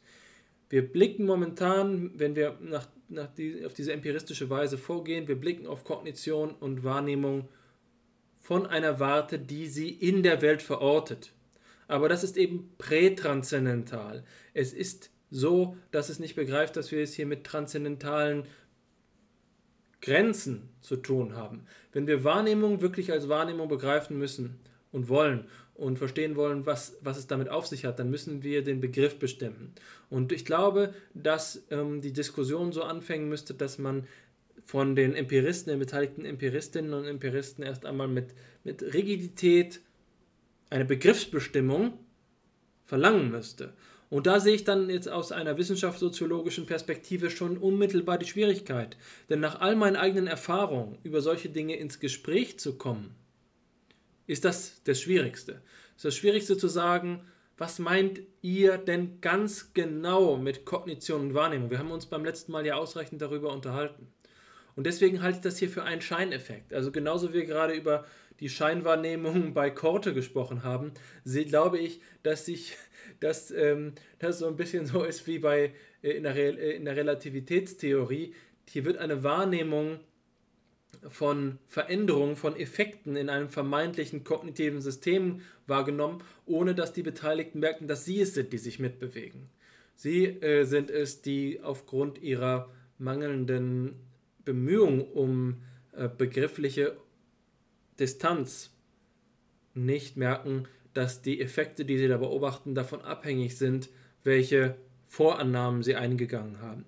Insofern würde ich, bevor man hier alternative Modelle vorschlägt und dann versucht am Ende am besten noch mit anhand von empirischen Daten zu sagen, Mensch, die Phänomenologen, da ist der Model Fit aber nochmal 10% besser. Ähm, da, das ist ein anderer Diskurs, den wir hier führen müssen. Und da ist es notwendig, dass wir als AG für Philosophie und Psychologie und in unserem FIPSI-Diskurs darauf aufmerksam machen, dass es hier Reibungsverluste gibt. Der Reibungsverluste der, äh, der Übersetzung zwischen unterschiedlichen Disziplinen, die aber der Sache nach aufeinander angewiesen sind. Vielleicht erstmal so viel meinerseits dazu, bevor wir jetzt äh, zur nächsten Quelle übergehen. Das können wir machen, ja. Also ähm, ich denke auch, dass es schwierig ist, hier ähm, ein einfaches Gegenmodell zu machen und dass es vielleicht auch zu viel gefragt ist, jetzt in zehn Minuten kurz die phänomenologische Wahrnehmungstheorie zu umreißen. Ähm, ja, also der Vergleich, äh, darauf, darauf äh, wollte ich auch gar nicht hinzielen, dass wir es dann anhand empirischer Kriterien ähm, einfach auf, äh, gegeneinander ausspielen, was hier Brunner sagt und das, was die Phänomenologen vielleicht sagen würde, vielleicht auch noch quantifiziert. Ähm, Wobei ich nicht ausschließe, dass das ein, ein sinnvoller Horizont ist für künftige Forschung, wenn die phänomenologische Psychologie sich entwickeln sollte. Dahin, dann wird es dazu auch einmal kommen müssen, dass man diese Art von Vergleich eingeht und dass die Phänomenologie sich dort bewährt, aber davon ist sie noch zu weit entfernt. Ähm, ich denke auch, dass es, dass es eine, äh, wie soll man sagen, es gibt immer einen gewissen Sachzwang in der ganzen äh, Angelegenheit und ich denke, du hast das überzeugend dargestellt, dass wenn die Diskursebenen nicht dieselbe sind, ein Vergleich unmöglich wird, ohne eben Ebenenvermischungen sich schuldig zu machen. Und wenn die Phänomenologie das Ganze eben als epistemologischen Diskurs verhandelt, aber die ähm, New Look-Theorie eben das Ganze nur innerhalb des Empirismus verhandeln kann, dann hat man eben genauso einen Ebenenunterschied vorliegen und ähm, kann den Diskurs ja eben einfach nicht anstimmen, nachdem ich gefragt habe. Von daher ähm, ist es auch einfach ein wichtiger Hinweis. Manche Fragen sind eben, hören sich gut an, sind aber der Sache nach sinnlos. Also das kann er auch ganz ähm, ungekränkt einfach hinnehmen. Das ist eben so. Ähm, aber ich denke, du weist zu Recht darauf hin, die Zeit ist auch schon fortgeschritten, dass wir ähm, das zweite Material noch sichten können, das jetzt schon angekündigt war und das Ganze dann quasi von einer anderen Seite neu aufrollen und ähm, neu bewerten. Ich lese vor von Firestone und Scholl, die eben aus dem eingangs zitierten ähm, Yale Lab für Perception und Cognition ähm, ja, aus ihm stammen, kann man nicht sagen, die dort tätig sind. Ähm, und sie sind eben diejenigen, die sich stark gemacht haben gegen diese eingangs berichtete Flutwelle an ähm, Effekten zu, äh, im Sinne von Top-Down-Effekten, also so wie ich es gerade beschrieben habe, Effekten von der Kognition auf die Wahrnehmung. Ähm, das Zitat geht wie folgt. The term top-down is used in a spectacular variety of ways across many literatures. What do we mean when we say that cognition does not affect perception, such that there are no top-down effects on what we see? The primary reason these issues have received so much historical and contemporary attention is that a proper understanding of mental organization depends on whether there is a salient joint between perception and cognition. Accordingly, we focus on the sense of top-down that directly addresses this aspect of how the mind is organized. This sense of the term is, for us, related to traditional questions of whether visual perception is modular, encapsulated from the rest of cognition, and cognitively impenetrable. At issue is the extent to which what and how we see is functionally independent from what and how we think, know, desire, act, and so forth. We single out this meaning of top down, not only because it may be the most prominent usage of the term, but also because the question it raises are especially foundational to our understanding of the organization of the mind. There, is, there may be no more fundamental distinction in cognitive science than that between seeing and thinking. How deep, this distinct, uh, how deep does this distinction run? We have argued that there is a joint between perception and cognition to be carved by cognitive science, and that the nature of this joint is such that perception proceeds without any direct, unmediated influences from cognition. Hier endet das Zitat, ähm, dass einige ähm, ja, technische Begrifflichkeiten einführt auf eine Art und Weise, dass sie vielleicht auf den ersten Blick nicht ersichtlich werden. Also ähm, eine, auf die ich aufmerksam machen will, ist diejenige Rede von äh, den Joints, also den Gelenken.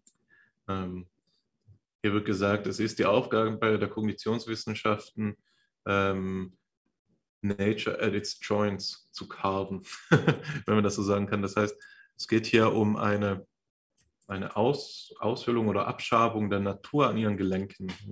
Und man merkt an dieser Übersetzung ins Deutsche, ins also diese wörtliche Übersetzung, dass das Ganze sich nicht wirklich übersetzen lässt. Die Idee dabei ist aber einfach und lässt sich auf das Projekt des Canberra-Plans von den australischen Philosophen zurückführen, die eben ähm, dieses Carving Nature at its Joints als technischen Begriff propagieren, neben dem Begriff des Groundings, so der Fundierung, wo, sie, wo der Versuch eben derjenige ist, eine naturalisierte Erkenntnistheorie mehr oder weniger fruchtbar zu machen für den Anschluss an die Spezialwissenschaften. Also als ganz verkürzt dargestellt, das ist auch ein größerer Zusammenhang der analytischen Philosophie. In jedem Fall ist die Idee hier die, dass die Unterscheidungen, die die Kognitionswissenschaft fundieren sollten, inhaltlicher Natur sind und ähm, auf, ein, auf die Art und Weise eben inhaltlicher Natur sind, als dass sie die ontologische Beschaffenheit der Natur berücksichtigen müssen. Also die Frage ist die, ähm, ist zugleich ontologisch und die Verbindung von Kognitionswissenschaften zu Ontologie wird hier als eine direkte veranschlagt. Nicht wahr? Das, was die Kognitionswissenschaften herausfinden, ist, was die Wirklichkeit wirklich ausmacht. Das ist die Vorstellung, die hier getroffen wird. Und deshalb, ähm, wenn die Unterscheidung von Perception und Cognition fallen würde, auch unser Wirklichkeitsverständnis sich verändern würde. Also die Wissenschaft hat hier unmittelbaren ähm, ja, ontologischen Charakter, möchte ich fast sagen. Zumindest im Verständnis von Firestone und Scholl und eben in, ja, in der Leseweise mancher naiver Realisten eben auch.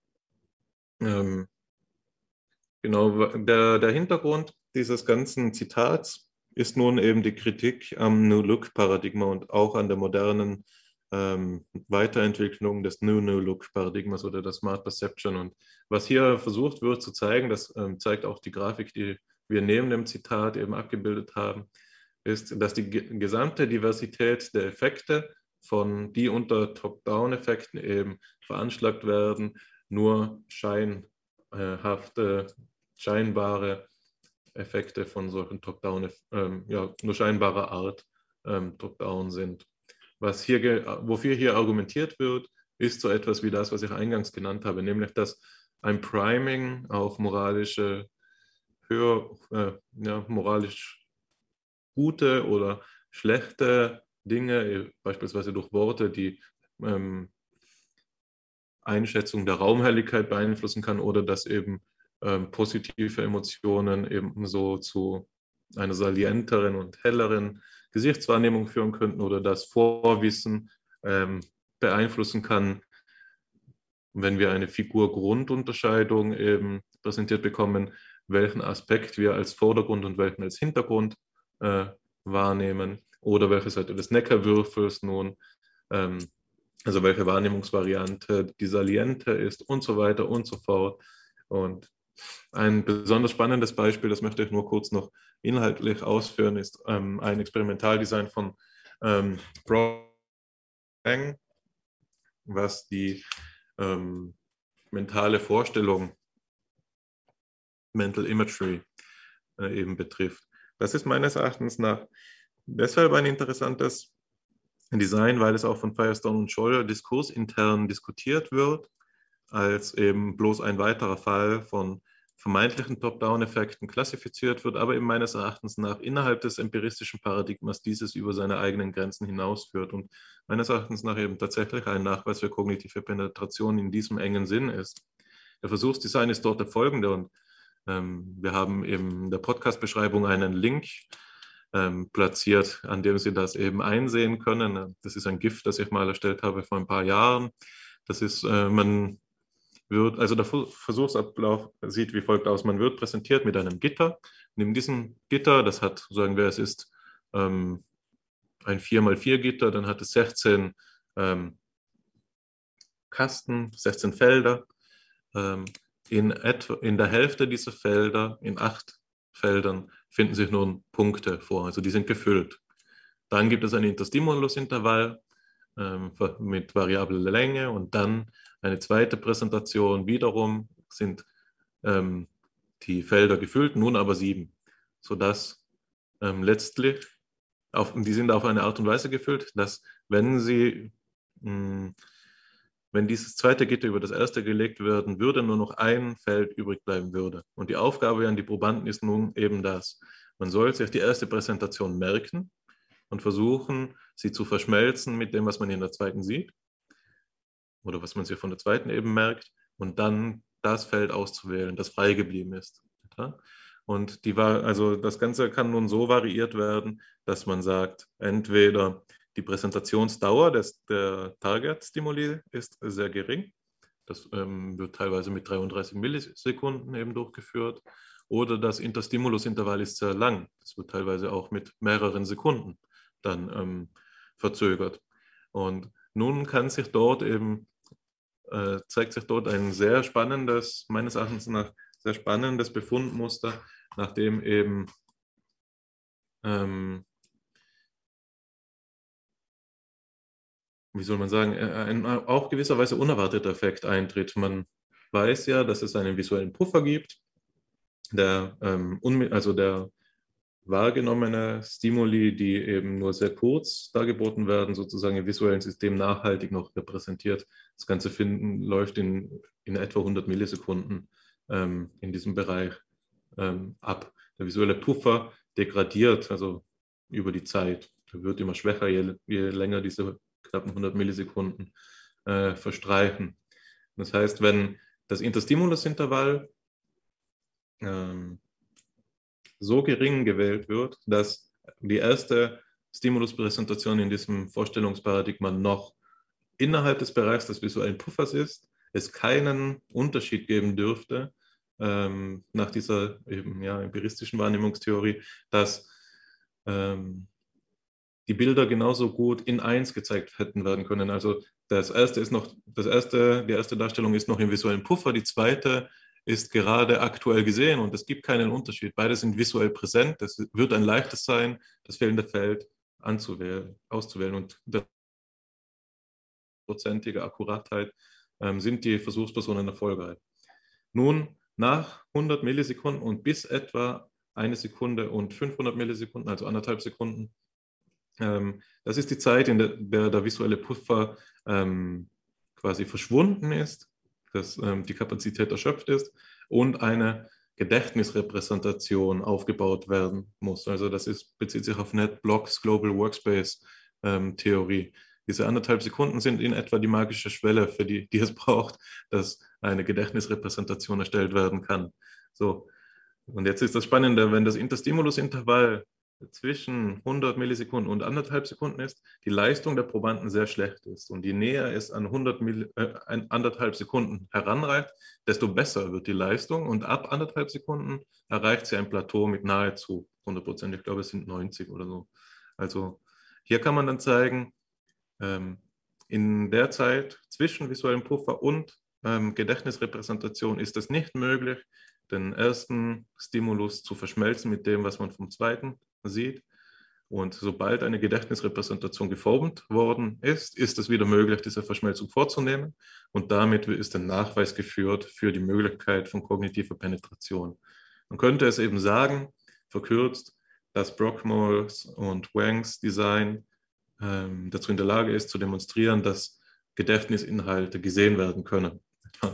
ähm, dass sie die, und wenn wir hier von Sehen sprechen, dann ist das gemeint, dass sie den Wahrnehmungsgehalt beeinflussen. Also es ist ein Fall, Kognition, das haben wir das, äh, Erinnerung, das haben wir das letzte Mal ausgeführt, ist nicht nur historisch, sondern auch der Sache nach ein paradigmatisches Beispiel oder Phänomen eben des Kognitivismus. Es ist das Paradebeispiel für Kognition und es kann nachweislich innerhalb des Paradigmas des Empirismus eben den Wahrnehmungsgehalt affizieren. So, das sind Experimente, so wie sie Firestone und Scholl die wir gerade zitiert haben, vor Augen haben, gegen die sie sich wenden und was meines Erachtens nach eben auch innerhalb des empiristischen Paradigmas scheitert und dass auch dort die ähm, New-New-Look-Theorien den stärkeren, das stärkere Argument entwickeln, die meines Erachtens nach diejenigen sind, die auch für die phänomenologische Psychologie anschlussfähiger sind. Alleine schon, das wollte ich noch als Nachtrag und als Ende dieses Beitrags von mir zumindest ähm, ins Feld führen, die mit dieser Gegenüberstellung, die wir bei Bruner gefunden haben, von Dark Room Experiment, also einem Experiment in der abgeschalteten Laborkammer zum Marktplatz, ja auch letztlich einen platonischen Aufruf ins Feld führen. Also sie wollen einen Ausweg aus der Höhle zeigen. Die Höhle ist hier das Labor, der Marktplatz das Sinnbild für das echte Leben, nicht wahr? Und dort findet, ja, sie wollen quasi lieber Sokrates beforschen als die Höhlenmenschen. Sokrates am Marktplatz. Und ich denke, dass dieser Aufruf einer ist, der an den erinnert, was wir von der Phänomenologie kennen, nämlich zu den Sachen selbst. Und wir müssen die Wahrnehmung, wir müssen es wagen, auch in der empirischen Psychologie, die Wahrnehmung in ihrer, ja, nicht nur ganzen Komplexität, sondern auch in ihrer qualitativen Originalität äh, zu beforschen und darüber nachzudenken. Also das wäre äh, meine Interpretation dieses ähm, zweiten Zitats und die Einordnung in den weiteren Zusammenhang. Ähm, das hat jetzt auch eine Weile gedauert, sodass ich dir gerne wieder das Wort übergebe, Alexander. Vielen Dank. Deinem Plädoyer für, für eine Feldforschung ähm, kann ich mich uneingeschränkt anschließen. Das halte ich auch für sehr wichtig.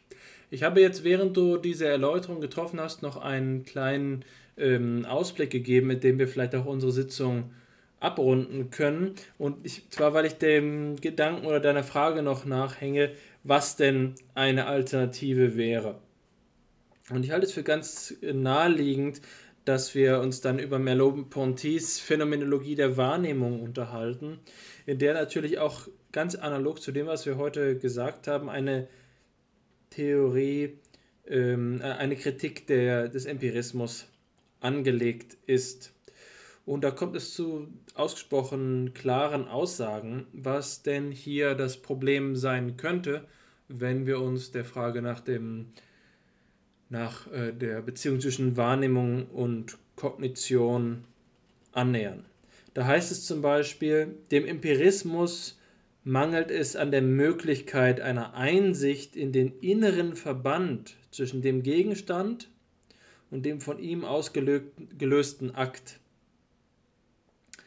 Also die Idee ist hier, dass Kognition etwas ist, was die Wahrnehmung mit einer Wahrnehmung in einem lebendigen Verhältnis steht, nicht in einem Kontingenten, insofern als wir zum Beispiel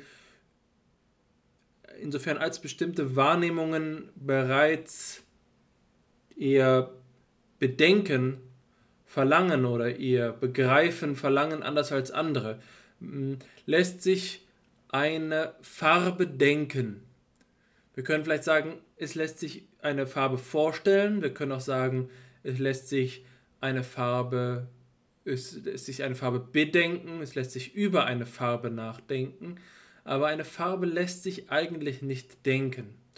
Und so würde ich doch sagen, dass es ein Missverständnis ist, wenn wir uns in einem Kammernsystem von Modulen die Kognition so vorstellen, dass alles symbolisch abgelagert ist und in diese jeweiligen Systeme Einzug halten kann. Und das scheint mir auch hier noch in dem Text, über den wir uns jetzt unterhalten haben, so ein bisschen angelegt zu sein, dass wir hier Denken und Sehen so trennen, dass ich im Hintergrund immer noch diese klassische repräsentationalistische Idee ahne, dass, dass, äh, dass die Informationsverarbeitung auf einer symbolischen Ebene abläuft. Ob sie dann nun über oder unterhalb der Bewusstseinsschwelle liegt, ist ein anderes Thema. Und in diesem Zusammenhang sagt dann Merlot auch, dass wir die Abhängigkeit zwischen äh, dem, der Wahrnehmung und den bedeutungshaften äh, Zusammenhängen unseres Lebens klarer sehen müssen. Gibt es überhaupt so etwas wie eine isolierte Impression? Gibt es so etwas wie einen einzelnen Eindruck? Eine wichtige Diskussion in der Phänomenologie und die Antwort, die hier gegeben wird, ist zumeist, dass es Wahrnehmungen ohne Horizonte nicht gibt. Und eine Figur-Horizont- oder Figur-Hintergrund-Beziehung ist immer auch schon strukturiert, also geordnet. Und Ordnungen sind nun mal einmal bedeutungshaft und Bedeutungen liegen nicht unmittelbar so in der Wahrnehmung, dass wir sagen würden, dass äh, die Wahrnehmung trivialerweise äh, Sinn enthält, sondern wir sprechen eher davon, was Edmund Husserl kategorische Anschauung genannt hat. Kategorische Anschauung ist die Idee, dass die Wahrnehmung die Sinnstrukturen der Welt in ihrem Vollzug entbirgt, weil sie dazu imstande ist, auf Ganzheiten Bezug zu nehmen. Wenn wir also etwa in den Himmel schauen, sehen wir, dort sind viele Sterne. Wir haben sie nicht abgezählt und wir müssen auch nicht die einzelnen Sterne für sich meinen oder durchzählen und sagen, ab dem dritten wird es dann eine Vielheit. Auf den ersten Blick sehen wir, das ist eine, Mensch, eine Traube Menschen. Und es ist keine Schätzung und es ist auch nicht der Blick auf eine undifferenzierte Melange aus Gliedmaßen und Kleidungsstücken. Es ist der Blick auf eine Traube Menschen. Und das ist also etwas, bei dem man sagen kann, die Wahrnehmung ist ihrer Natur nach ähm, bedeutsam, durch Bedeutsamkeit strukturiert, durch beispielsweise Charaktere des Horizonts. Und das Entscheidende ist jetzt, der entscheidende phänomenologische Schritt ist jetzt zu sagen, das hängt nicht davon ab, wie wir die Welt interpretieren, sondern da drängt sich die Welt uns auf. Wir können einen Einzelgegenstand, der hier beispielsweise vor mir auf dem Tisch liegt, nicht als Traube von diesem Einzelgegenstand begreifen. Das kommt von der Sache her. Und äh, die Auffassung, dass es hier also eine Kontingenz zwischen Wahrnehmen und Denken, zwischen Seeing und Thinking gäbe, ist doppelt eine Entfremdung von, diesem, von dieser philosophischen Einsicht. Und zwar erstens dahingehend, dass hier die äh, Operationen unabhängig von den Inhalten gedacht werden. Und zweitens dahingehend, dass man davon ausgeht, dass sich die Operationen auf Repräsentationen beziehen. Merlot würde wesentlich dafür argumentieren, dass Wahrnehmung ein Erkennen des Gegenwärtigen ist. Und die Gegenwärtigkeit des Gegenwärtigen ist also wesentlicher Bestandteil. Die älteste phänomenologische Kritik ist eigentlich diejenige, die eigentlich auch schon über die Phänomenologie zurückweist, nämlich diejenige zwischen der von der Trennung zwischen dem Aktinhalt oder dem Erlebnisinhalt und dem Erlebnis selbst. Und ich sehe, dass gerade weil diese Trennung gemacht wird, die Abhängigkeit zwischen beiden klarer gesehen werden kann. Die Bezogenheit zwischen beiden. Hier wird von Seeing und Thinking gesprochen, als seien es Operationen wie in einem Computerprogrammen, die wir da so reinziehen können, ein leeres Fenster mit einem angedeuteten, in gestrichelten Linien, angedeuteten kartesischen Koordinatensystem, in das wir das so hineinwerfen können, so wie eine leere Operation, die nur darauf wartet, dass sie beginnt. Aber nein, man kann nur das Sichtbare sehen, man kann nur das Denkbare denken. Das sind Strukturen, die in der Realität angelegt sind. Und wenn Merlot sagt, dass Wahrnehmung als Erkennen des Gegenwärtigen die Phänomenalität der Welt ausmacht, dann sehen wir hier, dass das Ganze nicht ohne Inhalt gedacht werden kann. Das ist zum Beispiel einer der Ansatzpunkte für so eine Alternative, nach der äh, du mich vorhin gefragt hast. Und natürlich gäbe es dazu noch viel mehr zu sagen. Man müsste das sehr genau in den Dialog bringen. Das ist das wesentliche Problem und das ist jetzt die Metareflexion, mit der ich meinen Beitrag schließen möchte, dass wir diese Positionen so nebeneinander legen können, aber ein echter Dialog ist noch nicht da. Und es verlangt viel Mühe und vor allen Dingen guten Willen von beiden Seiten aufeinander Bezug zu nehmen. Man redet schnell aneinander vorbei. Und natürlich kann man den Autoren, die ich ja heute allesamt pauschal kritisiert habe, doch auch zugute halten, dass sie auf Dinge hingewiesen haben, dass sie Dinge in einem Paradigma denkbar gemacht haben. Und insofern halte ich deinen letzten Kommentar über dein GIF, das du uns auch ähm, zur Verfügung stellen wirst, in Ehren, weil du dort sagst, man, dass sich damit der Empirismus intrinsisch, immanent über seine Grenzen führen lässt. Und das ist vielleicht der größte, die größte Stärke hieran. In dem Moment, in dem es nicht um die Immunisierungsbemühungen geht, sondern um echte Bemühungen um Wahrheit und das Verständnis der Sachen, ist es möglich, paradigmenimmanente Diskurse zu entwickeln. Das ist, glaube ich, eine Erfordernis des wissenschaftlichen Denkens, dass wir nicht einfach nur darauf hoffen, dass ein Paradigma abstirbt und an einer Krise verendet, damit endlich das nächste beginnen kann, sondern dass wir, entweder könnte man jetzt böswillig sagen, als Brandbeschleuniger, als äh, ja, Sterbehilfe des Paradigmas agieren, das wäre vielleicht zu viel verlangt, äh, beziehungsweise das wäre auch die, die äh, einseitige Herangehensweise, dass man eben auch das, in, das neue Paradigma mit dem alten überprüft.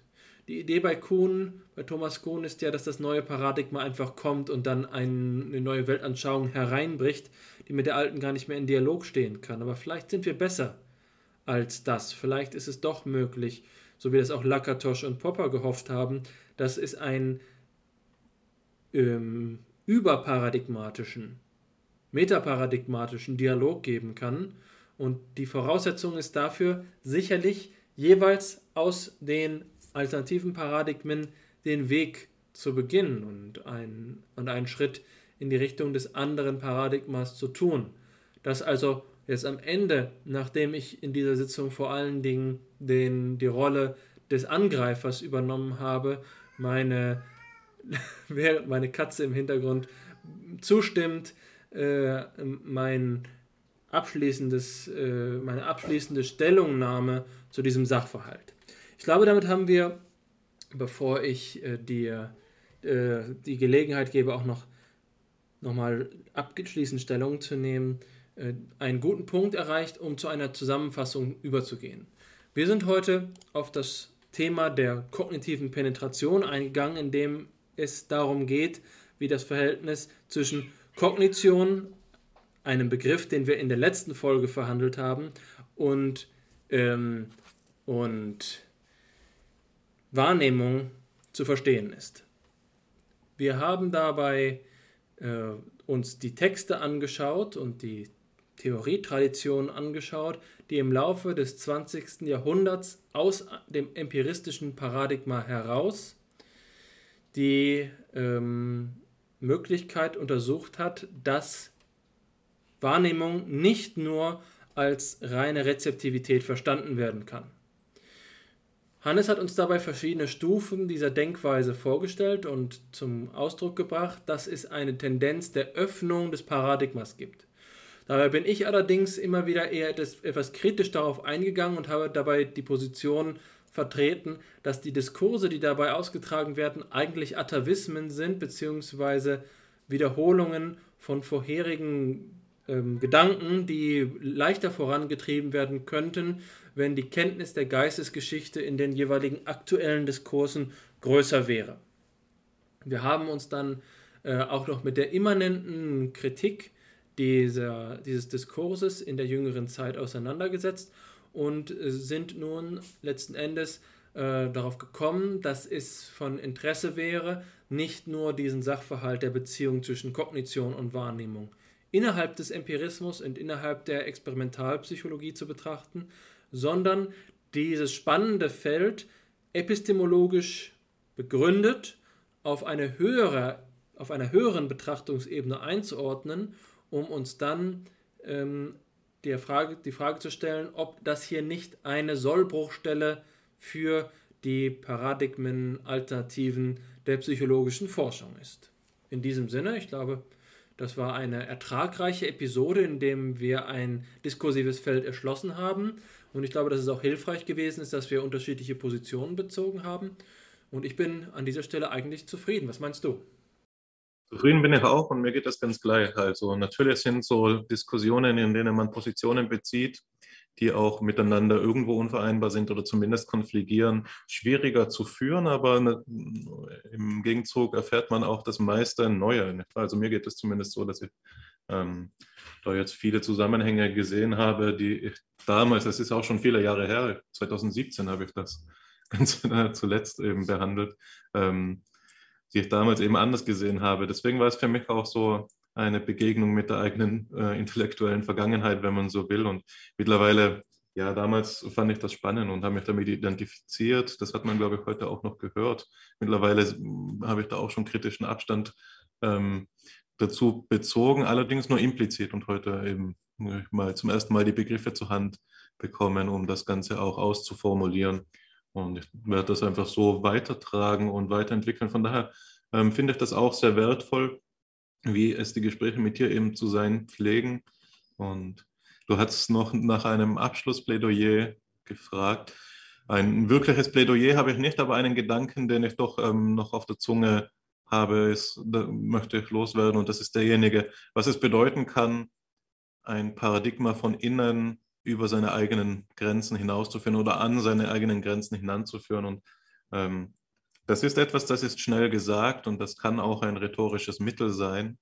Ähm, aber ich denke, dass es mehr sein muss. Und zwar muss es zumindest eben dezisionistisch ähm, gemeint sein, also in der Weise, dass es eine Willensbekundung ausdrückt, eben ähm, aufeinander zuzugehen im Diskurs. Und ich sehe es so wie du, es gibt Felder in der psychologischen Forschung, die sind besser dazu geeignet, sie ähm, philosophisch zu revidieren. Du hast einmal gesagt, in der Denkpsychologie siehst du dafür ein Feld, das besonders gut dafür vorbereitet ist, weil es seinen historischen Ursprüngen nach eigentlich eben philosophisch war. Ich habe auch erst gestern den Artikel zu Ende gelesen von den ich von dir kenne, von Wund über die Psychologie im Kampf ums Dasein, in der eben Wund auch sagt, ja, ähm, also das, er sagt das ganz dezidiert so, wenn man die Appendizes und die Tabellen aus den Publikationen äh, wegnehme, dann wäre es ganz klar ersichtlich, dass die Hälfte der Seiten, die geschrieben wurde in der Psychologie, Stand 1913, epistemologische oder metaphysische Zusammenhänge betrifft. Also bis, sie ist genau zur Hälfte Philosophie und deshalb, das ist der Kontext da, sollte sie nicht ausgegliedert werden von der äh, Philosophie als, als im institutionellen Rahmen. Das ist das eine. Und in der Denkpsychologie, die ja eine der ersten Bewegungen in der Psychologie war, kann man das vielleicht noch besser sehen. Die Sozial, also die Forschung der ähm, ja, Wahrnehmungspsychologie in, dies, in dieser Formulierung, wie wir ihr uns ähm, heute zugewandt haben, der kognitiven Kognitionswissenschaft, die dann eben ausfranst in Social Cognition, in Evolutionstheorien, Modularität und so weiter. Das ist ein Forschungsfeld, das viel mehr im Zeitgeist sich bewegt und das viel mehr auch deshalb interessant ist, weil es natürlich verweist auf Artificial Intelligence und so weiter. Also was sonst wäre der Hintergrund, dass dort so viel äh, diskutiert wird und beispielsweise die Signalverarbeitungstheorie ist eine große Stimme in der ganzen Debatte bei Lupian etwa. Was sonst stünde im Hintergrund als nicht die Frage, ja, ähm, wie müssen wir unsere Roboter bauen, die die Kognition imitieren? Sollen die jetzt, ähm, sollen wir Top-Down-Effekte zulassen oder eben nicht? Also ich denke, das steht da schon im Hintergrund und das ist dadurch auch ein ideologisch geprägter Diskurs. Das ist ein Diskurs, der aus einer ganz anderen Tradition stammt, in der die amerikanische Psychologie noch einmal unverhältnismäßig viel stärker ist eben als die äh, deutsche Psychologie und so weiter. Aber gerade deshalb ist es sozusagen es ist der nächste Komplexionsgrad, die nächste Schwierigkeit. Es ist ein Diskurs, in dem finden wir Spuren ähm, philosophischer Theoriebildung und in dem finden wir Anschlusspunkte für die Phänomenologie. Aber die sind noch nicht auf, aufgearbeitet. Das Feld liegt vielmehr brach. Wir sehen nur, es, ist, es gibt eine Ähnlichkeit zu den Feldern, die wir bereits bestellt haben, aber wir müssen doch noch mal neu die Bauernkunst lernen und hier alles bestellen und neu beackern. Nicht wahr? Die ersten Siedlungen müssen erst gegründet werden und so und ich sehe darin unsere Aufgabe. Ja, jetzt habe ich mich doch noch zu einem Plädoyer hinreißen lassen. Meinerseits bleibt also nur noch ähm, auf die Formalie des Podcasts zu verweisen. Schreiben Sie uns eine E-Mail, besuchen Sie die Homepage, nehmen Sie das Veranstaltungsprogramm wahr. Wir sagen es an, jeder, an jedem Ende jeder Sitzung ausführlich, deswegen halte ich es heute einmal kurz. Ähm, treten Sie mit uns in Kontakt und wir, wir freuen uns sehr darüber. Ansonsten nur vielen Dank fürs Zuhören und Alexander, dir vielen Dank für die Diskussion. Ich freue mich auf das nächste Mal. Mein Dank geht an dich. Es hat mich sehr gefreut, über dieses Thema mit dir zu sprechen. Ein Thema, was wir schon in der Vergangenheit oft angedeutet hatten, aber nie äh, uns darüber aussprechen konnten. Und insofern glaube ich, dass es ganz gut gewesen ist, uns hier einmal zu synchronisieren. Auch geht mein Dank an unsere Hörerinnen und Hörer, die ich herzlich grüße und allen einen angenehmen Sommer wünsche. Machen Sie es gut. Bis zum nächsten Mal.